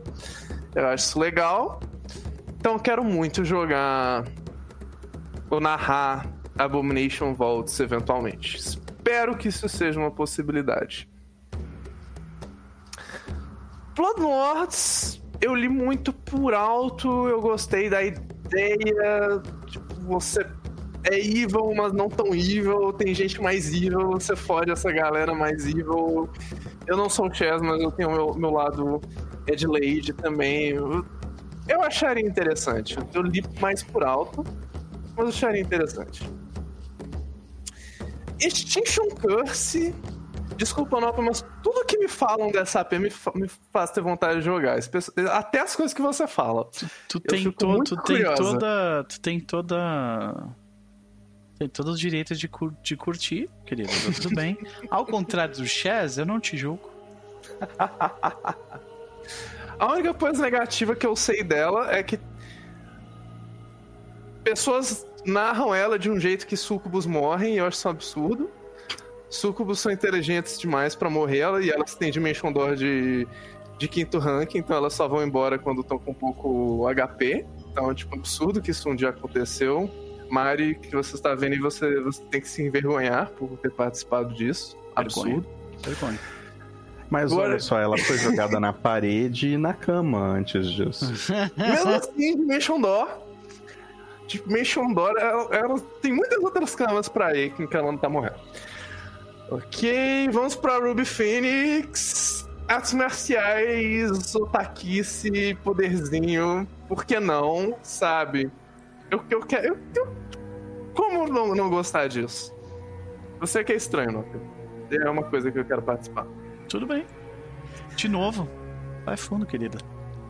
Agora, as de, de baixo, normalmente, assim, ou elas são porque eu, tipo, eu só li muito por alto. Então, tipo, eu não sei muito o conceito, assim, então eu não sei exatamente se eu quero jogar ou não, por isso que eu não subiu pra coisinha de cima. Mas tudo que eu vi de Sky Kingston eu achei interessante. Não me, não me consumiu com a vontade maluca de, de fazer rodar que nem as outras, mas interessante. Jogaria se tivesse mais tempo. Infelizmente não tem. Stolen Fate tá aqui só porque eu realmente li muito por alto e não sei porque tá acontecendo, mas algo me diz que se eu ler mais sobre ela eu vou querer narrar o que é uma coisa perigosa. Então eu não sei se eu vou no futuro próximo. Ah, Aegis of Watch, eu acho que eu não preciso falar porque eu não quero encostar nisso. Tudo que já foi falado, já foi falado. Pathfinder Kingmaker, eu não quero outro casamento, desculpa, gente. Pois é. É isso. É a minha única motivação. E Question of Frozen Flame, mais ou menos a mesma ideia de Sky King's Tomb. Eu li um pouquinho, sei um pouco por alto. jogaria se tivesse tempo e gente muito empolgada pra jogar, mas não me te colocou essa. Ah, eu tenho que jogar isso, como outras coisas já me colocaram. Então é Bom. isso, eu fiz bem VaptVupt aqui, mas acho que eu me fiz entendida. Hum. E agora vamos pro meu, né? Eu acho que eu fui muito mais bonzinho do que todos vocês. Não, pra começar, você tem que começar se explicando aí, né? Extinction Curse é muito bom, cara. Eu não duvido. Extinction Curse. É... Eu tô me divertindo tanto nessa aventura, mas tanto. Eu fiz um rogue tão filho da puta, Harley Quinn. Rogue. Foda. Deus do céu, tipo, é, é maravilhoso. A quantidade de rapieiras que eu descubro nas costas das pessoas é incrível. Nossa. Olha aqui. Então, então e o, o resto do grupo que tá jogando com o Ebert mestrando tá maravilhoso essa aventura. E eu gosto da ideia circense do negócio. É, não. Então eu curto bastante. É, quando ela saiu, o Ebert estava mestrando o Reinaldo de Inverno pra gente. Então, e a gente já tava, nossa, terminou o Reinaldo, a gente vai jogar essa daqui, porque a gente precisa, aventura de circo.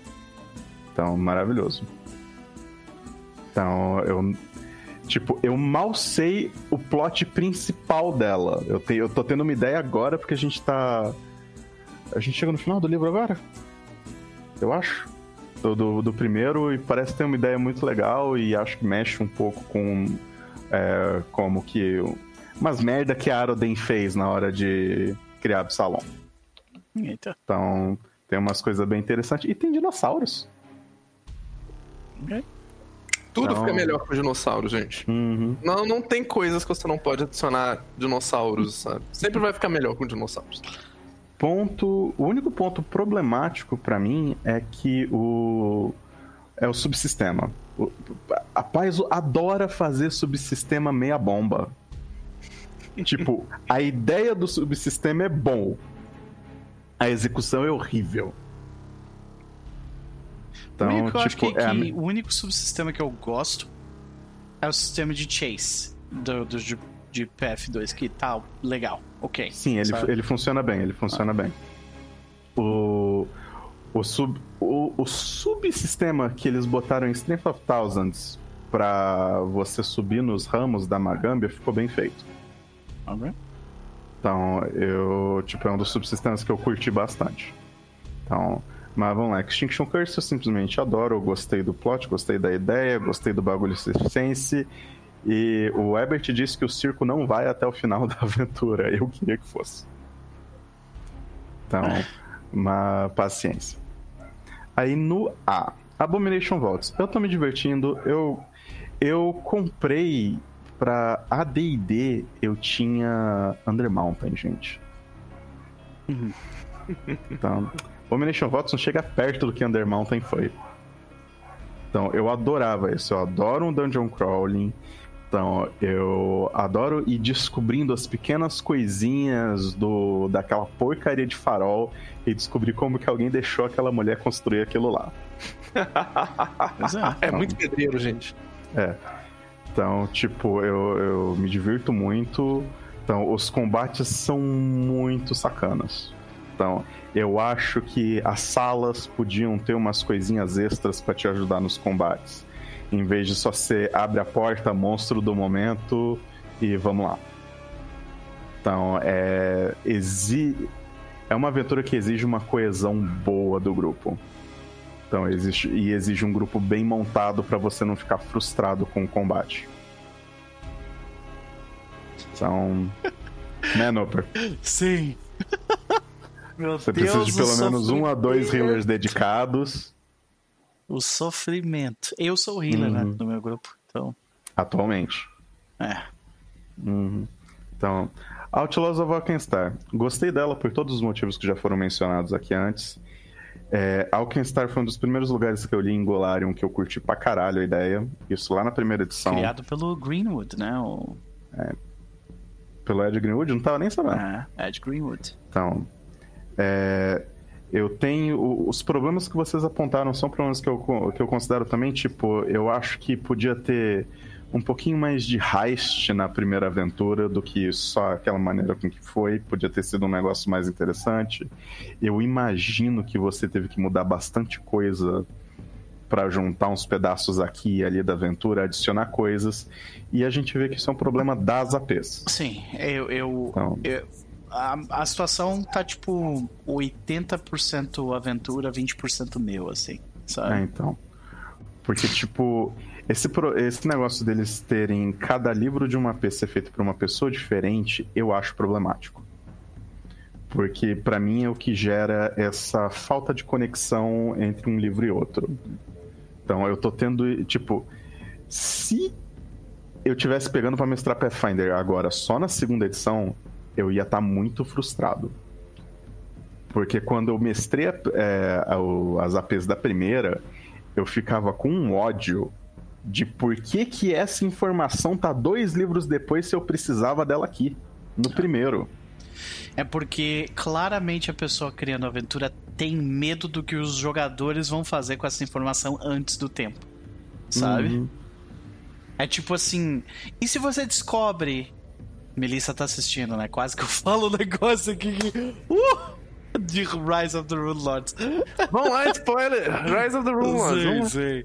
Uh, se você descobre algo que só vai, só vai aparecer no, no, no acho que no, no, quarto livro sobre uma coisa que está acontecendo em Sandpoint no segundo hum. livro, no primeiro livro, sabe? É, tu tem... É, fa falta eles fazerem um foreshadowing decente para essas coisas. Já sabem dos caldeirãozinhos? Já sabem dos caldeirãozinhos? Já apareceu? Então. Não vou confirmar mas... ou desconfirmar. É, eu, eu, Tipo, eu sinto que com, quando fizeram o, o, remake, né, do Rise of the Rune Lords, a versão de aniversário, eu acho que eles consertam bastante esse tipo de coisa. Muito, muito. E na primeira edição, o pessoal que montava essas aventuras, eles faziam suplementos third party para complementar o material que tinha sido tirado. Sim. Então, é, Jade Regent tem muito disso. É. O, o, que eu ia dizer é sobre Outlaws especificamente que tu me lembrou e eu acabei de esquecer. eu ia falar então- alguma coisa sobre Outlaws of Alcastar. Que tu me lembrou de uma coisa que eu ia comentar e agora sumiu da minha cabeça. Desculpa, vai lá, continua. É, Sussa. Acontece comigo com muita frequência isso. Ah. Então, é... Outlast, tipo, eu gosto bastante da temática. Lembrei. É, eu tenho alguns problemas com os livros normalmente com os Players Handbooks.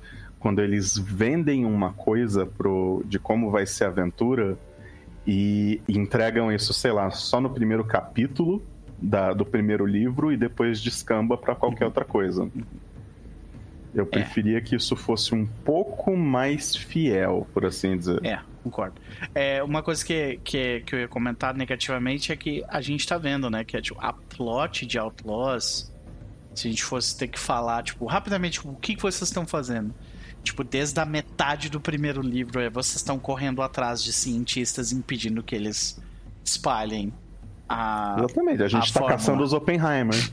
Caçando os Oppenheimer, exatamente. Tu tá, vocês estão fazendo isso desde a metade do primeiro livro.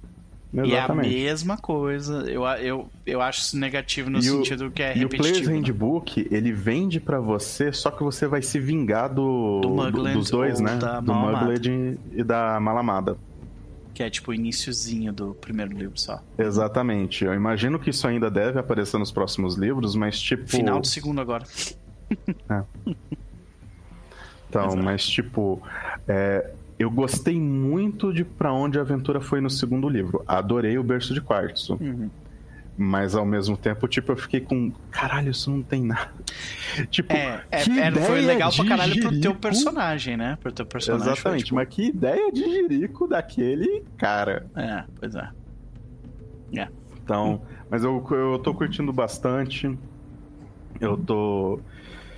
É, eu acho que ela. que Aí são todas as APs, eu acho que elas têm problema para você equilibrar os encontros quando você tem um ou dois jogadores a mais. Eu tô sentindo que você tá tendo dificuldade para fazer isso.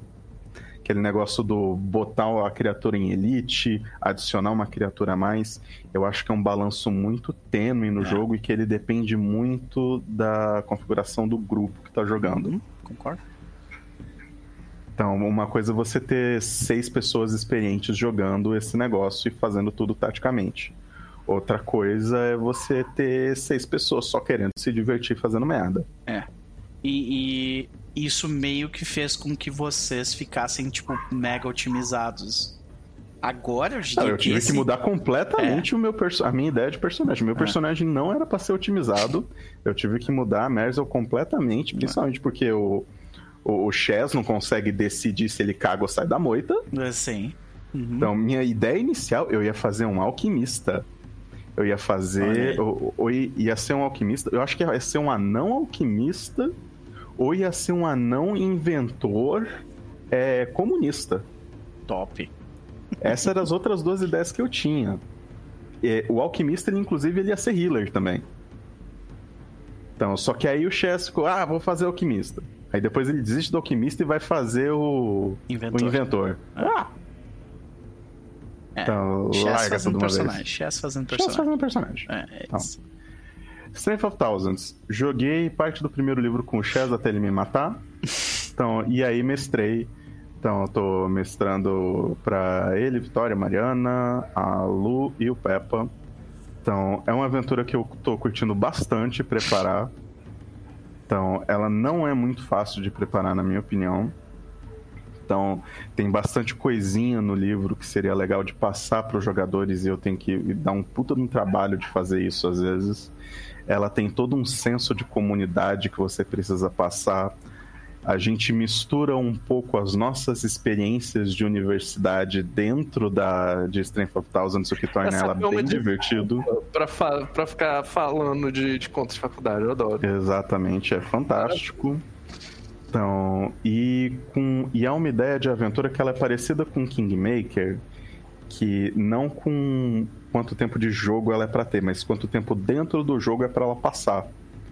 Porque já desde o Player's Handbook fala, você começa como estudante, você vai avançando, e eventualmente você vai virar professor na Magambia. Uhum. Então, tipo, é, é uma ideia de progressão que li os livros estão seguindo isso, pelo menos. Legal. Então, e o subsistema dele de ramos funciona. Ponto. Ele funciona, não precisa fazer nada, ele funciona. Legal. Então, eu fiz algumas alterações, porque o meu grupo é muito azarado na hora de fazer, de fazer as rolagens de é, subir de ramo. Então, aí, aí fica meio complicado. Saquei. Então, aí. Gatewalkers, estou me divertindo muito. Meu urso Barbarian que joga a espada no chão pra lutar é muito divertido. Eu tenho um urso Barbarian Wrestler. pra que, que ele anda com espada, então? Pra jogar ela no chão no começo do combate fica uma ação livre. Então, é muito bom. Eu perdi essa espada por, por conta da melecana. Sim, teve que uma usar outra. outra. Então, é triste. Foi pra baixo d'água. Correnteza. Agora, agora eu tô fazendo mais ou menos que nem o Jack Sparrow no segundo ou no terceiro filme, que ele fica procurando outros chapéus pra colocar e. Assim, então eu tô pegando outras espadas pra jogar no chão pra começar o combate. Tipo, dá E, ah, desarme no inimigo, no chão e joga a espada no chão. Ah, então. O grupo do Telegram é tipo é metade piadas de urso, assim, sabe? Sim. que maravilha. E tipo, eu tô muito preparado pra esse meu urso morrer. E eu já tenho um personagem substituto. Que vai Que é um- ser um urso Gunslinger. Um urso substituto. Substituto. Então, é Maravilha. fantástico. Season of Ghosts tá. O Hilton tá mestrando ela maravilhosamente. Então, eu fiz um personagem muito piranha nesse, nesse jogo, um Eita. Wizard, pra ver como é que tá funcionando o Wizard do Remaster. Tô Opa, adorando legal. isso. Uhum. Então, a ideia de. é, adoro conto de terror do leste asiático. É muito bom. Adoro mexer com isso. Adoro. Eu adoro. É, é isso. Então, tipo, ir, ter todos os cuidados, fazer toda a interpretação atrás disso, aí vai, é fantástico. Maravilha. Então, entender como é que tudo funciona, uma cultura completamente diferente do que você está acostumado. Que se, se fosse Season of Ghosts no Brasil, vamos no Pai de Santo que resolve. Sim, Então, ali não tem disso, não. sim. Of Ashes. Of Ashes, como uma aventura inicial, ela é interessante. Eu gosto de pontos específicos de cada livro. Eu tô curtindo para onde esse livro que nós estamos atualmente vai. Eu acho que vocês vão achar interessante. É, também odiei o Hex Crawling do segundo livro. Então, porque eu acho que ele podia, ele podia ter muito mais coisa. Nossa, Então, sim. Ele, ele podia ser muito mais interessante e menos mortal. Então, Não. tipo, ele tem umas ideias de encontros ali que dá, dá a impressão de que ah, a gente tá com um monte de encontro aleatório aqui. Então, eu prefiro que não, não deixa ser aleatório, não. Bota umas coisinhas específicas, etc. Mas não deixa espaço vazio. Usa espaço vazio para outras coisas acontecerem, mas não joga Sim. isso nas costas do mestre. Em Gatewalkers, quando tu chega em Castrovel, ele, ele te dá todo um suplemento. Ah, se você quiser fazer aventuras em Castrovel, informação aqui. E ele te dá eventos em uma ordem. Então, tipo, tu não precisa ficar andando no mapinha, faz um teste de sobrevivência, você vai dormir, beleza. Faz o teste de sobrevivência, sabe? Nossa, tem que ficar rolando survival pra É. ver se vocês pegaram malária ou não. Pelo amor de Deus. Era gente. terrível em Age É.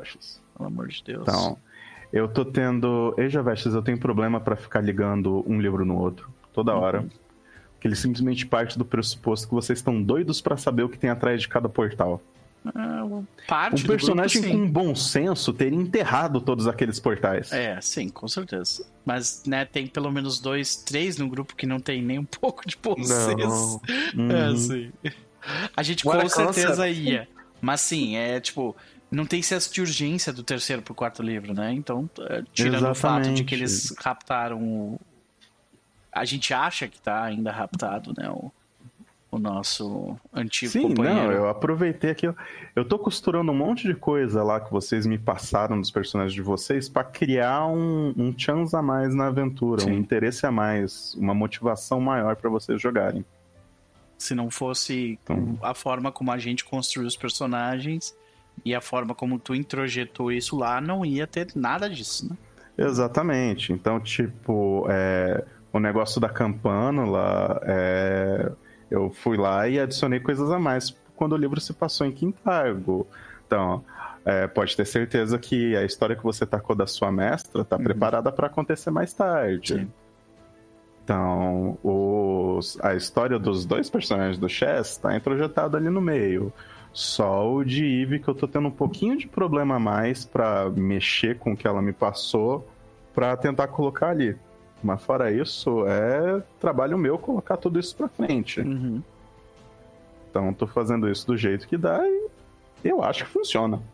Ah. Então. Agents of Edgewatch. Eu li um pouco, eu assisti algum, eh, algumas lives de vocês jogando, e eu já odiei a aventura do momento que anunciaram ela. eu não queria jogar.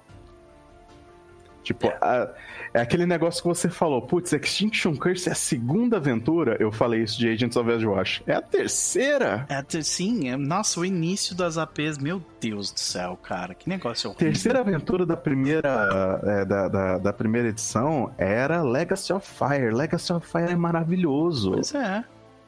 Legacy of Fire tem uma proposta muito foda, tem Sim. um começo muito bom. Dois gênios ah, se apaixonam, né?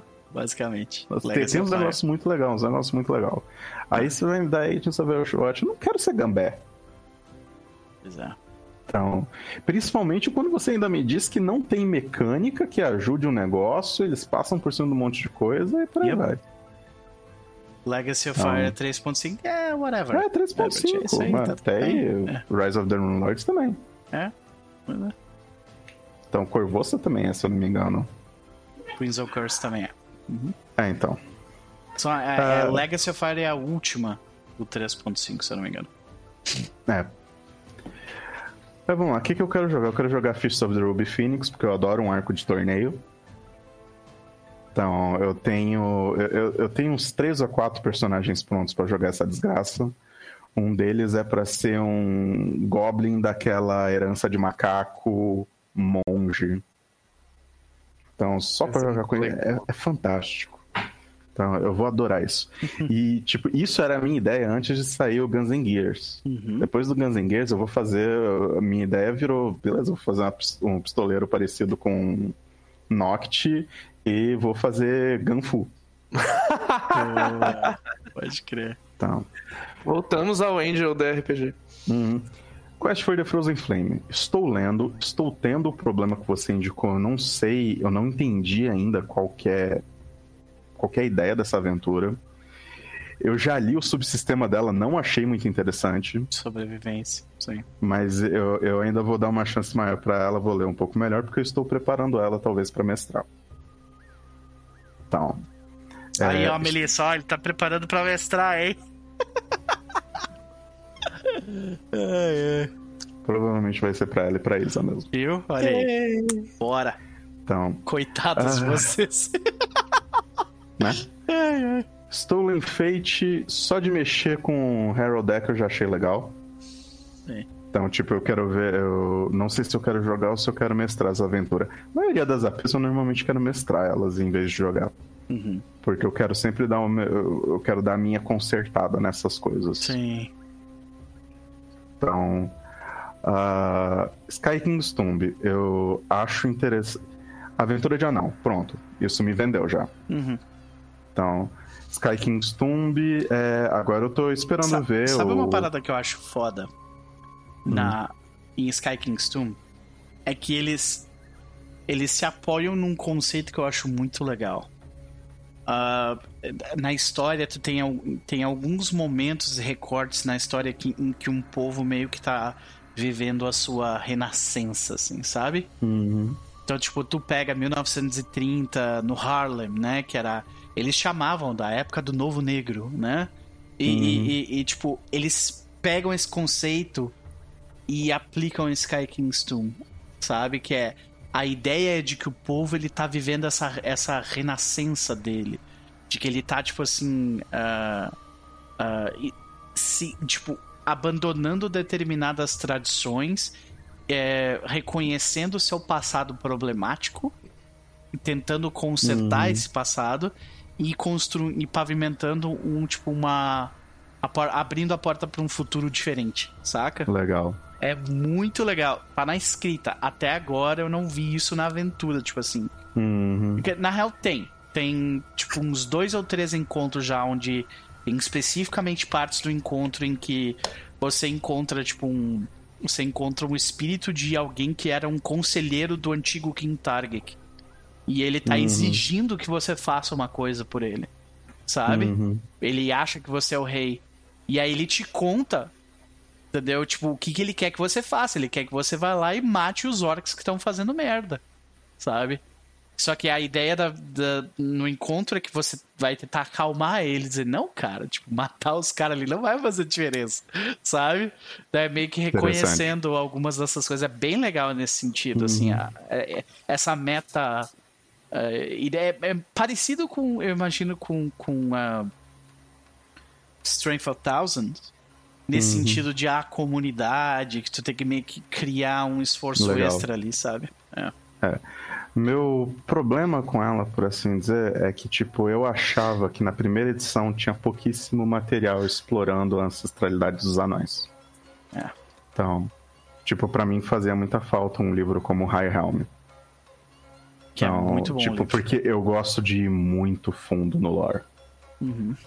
Então, eu quero saber cada detalhe. Você tá me dizendo que essa raça, que essa ancestralidade tem 10 mil anos, eu quero é. 10 mil anos de história. É.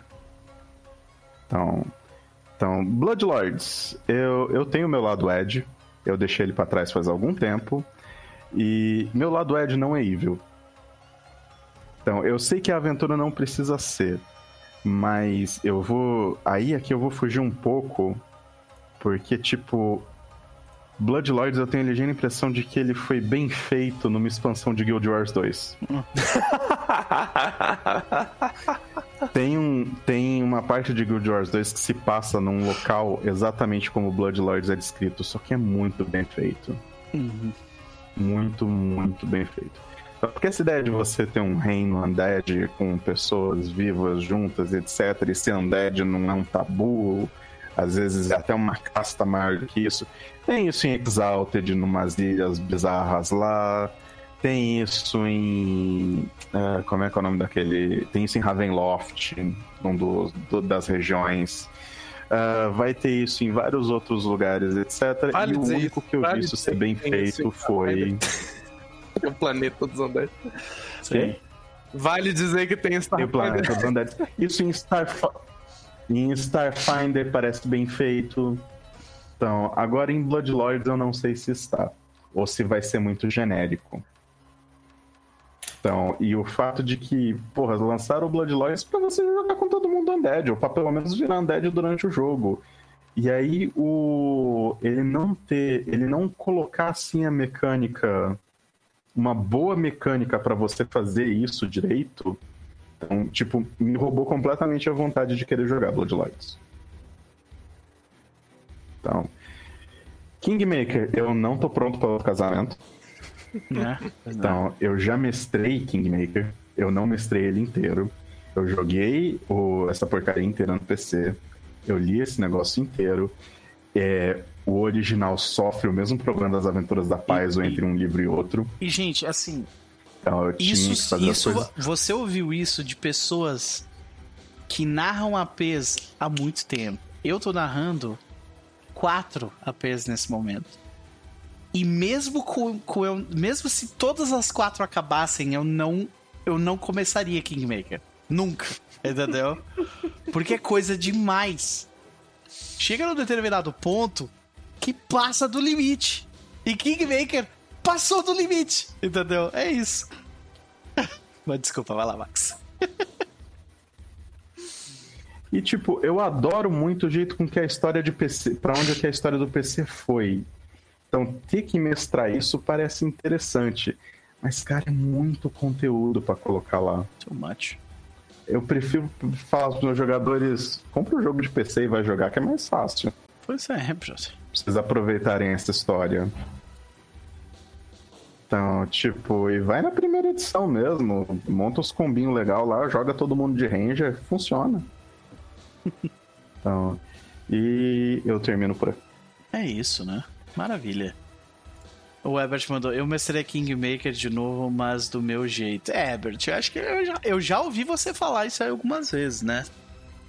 É, mas uh, tem, é, é, gosto, sabe? Pra mim, tipo, hum. passou do limite muito, assim, sabe? É, é que vamos dizer assim, com o tempo que eu passaria jogando Kingmaker, eu preferi, eu preferi estar jogando outros, Outra outras APs, outros exatamente, sistemas. cara. Tipo assim, cara, eu, eu tô narrando Rise of the Rune Lords pra Pathfinder segunda edição. É um livro que tem 500 páginas, tá ligado? A aventura tem 500 páginas. E eu tô pegando isso e transportando pra PF2. O que dá um trabalho extra, sabe? Então, tipo assim, não é que. Não é que. É, você tá tendo um trabalho avesso. a mais do que eu tô tendo de Age of Ashes. Você tem é. que passar a aventura inteira pra segunda edição. Pois é. E, e tipo assim, 500 é páginas. É 500 páginas, saca? Tipo, é uma quantidade muito grande de, de, de informação. Isso é muita coisa. Caiu e voltou. Voltei? Voltei? Voltou, voltou. E, e mesmo assim, eu olho pra Kingmaker e eu digo, nem fodendo que eu vou narrar esse negócio. Entendeu? Vai, então. é isso. É porque é demais hum. mesmo. É demais. Tipo, honestamente, eu prefiro pegar Eyes of the Stone Chief pra mestrar. É uma aventura grande também, de 13 terceira era, mas eu Tipo, eu prefiro ir pra uma coisa mais nova, uhum. sabe? Eu, eu quase. Eu quase narrei. Eu tava entre três para trazer pra Pathfinder segunda edição. Eu. Uh, Curse of the Crimson Throne era um que já tem a transição para Pathfinder 2. Uh, Rise, que eu já narrei em PF1. E, uh, e Legacy of Fire. Que eu também era uma que eu tava tipo, hum, vou narrar essa aqui porque eu gostei muito da ideia. E aí eu acabei ficando com Rise porque eu São gosto. São três aventuras maravilhosas. Sim, muito boas. Uh, eu gosto muito de, de Rise e eu nunca passei do terceiro livro dela. Eu queria, tipo, e como eu já narrei uma vez, o, o dump, pelo menos na minha cabeça, assim, de ah, quem é que é esse NPC, como é que é a personalidade dele, que ele quer, isso eu já meio que sei, sabe? Então é um pouco menos de trabalho nesse sentido. Então, acabei pegando Rise por causa disso. Mas é isso, é isso. Gente, já passamos das 21, só nessa brincadeira. Vamos, vamos conversar em off, eu e tu, oh, uh, Max, pra gente definir daí os rituais, quais que eu vou usar e como e tal. Pode ser? Sussa, a gente troca no, no Signal as ideias e fica por isso. Maravilha. Só o, o, o da Leyline lá eu vou ter que esperar até juntar grana suficiente para isso, mas o resto eu vou eu vou fazendo daí, beleza? Você pede um empréstimo para Serenrai. É uma possibilidade, mas é, é uma grana alta, né? Bom, eu vou conversar com a Eve e aí eu vejo isso aí também, tá? Por algum motivo, a câmera da, Beleza. da Vitória... Eu não voltei? Não, não eu... quer carregar. Tu voltou oh, sim, mas... Uh, por... Deixa eu dar um F5 nesse troço aqui, peraí. Que eu acho que agora vai... É, todas as conexões ficaram ruins para mim de uma hora para é, outra. A tua internet tá meio tá sofrendo, tá dando umas... Vamos para as considerações finais de base então rapidamente. Uh, vamos para ti, Max. É contigo, vai lá.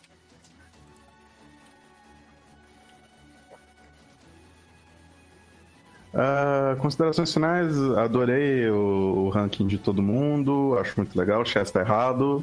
Chess tá errado. Então, e ele não tá aqui para se defender, logo nós estamos certos. Então, e sem jabás, porque aproveitem o carnaval, gente. Então, com, lembrando que PF é pré-folia. Exatamente. PF de Pathfinder e PF de Ou Pathfinder. Exatamente. Maravilha. Vitória, querida, contigo. Mesma coisa, adorei essa ideia dos rankings no Upper, foi muito divertido. Massa, né? E é isso, gente. Bora curtir carnaval, é isso. PF na veia, é a gente. É isso. Pra, pra cima deles, PF. Vamos lá. Eu vou ficando por aqui também. Vou... Você já viu a musiquinha do Toque, Toque, Toque? Sim, é muito bom. toque, toque. Não, é a, a mulher pode falar qualquer coisa dela, mas ela tem, tem, a, tem a vibe do drama. Ela é muito boa nisso. Né? Mas é, vamos lá. Amanhã voltamos às 8h30 para mais uma sessão de Sky King's Tomb. Que apesar de eu ter colocado ela como uma aventura de nível C, eu gosto da ela. eu gosto da. Talvez eu tenha sido um pouco. É, um pouco demais na, na minha nota pra, pra Sky Kingston. Ela tava no BODC Você está julgando o conteúdo, você é. não está julgando a sua experiência. Exatamente, exatamente. Exatamente. A experiência está maravilhosa, o conteúdo nem tanto. Então é isso, a gente vai ficando por aqui. Um beijo para vocês. Até mais. É.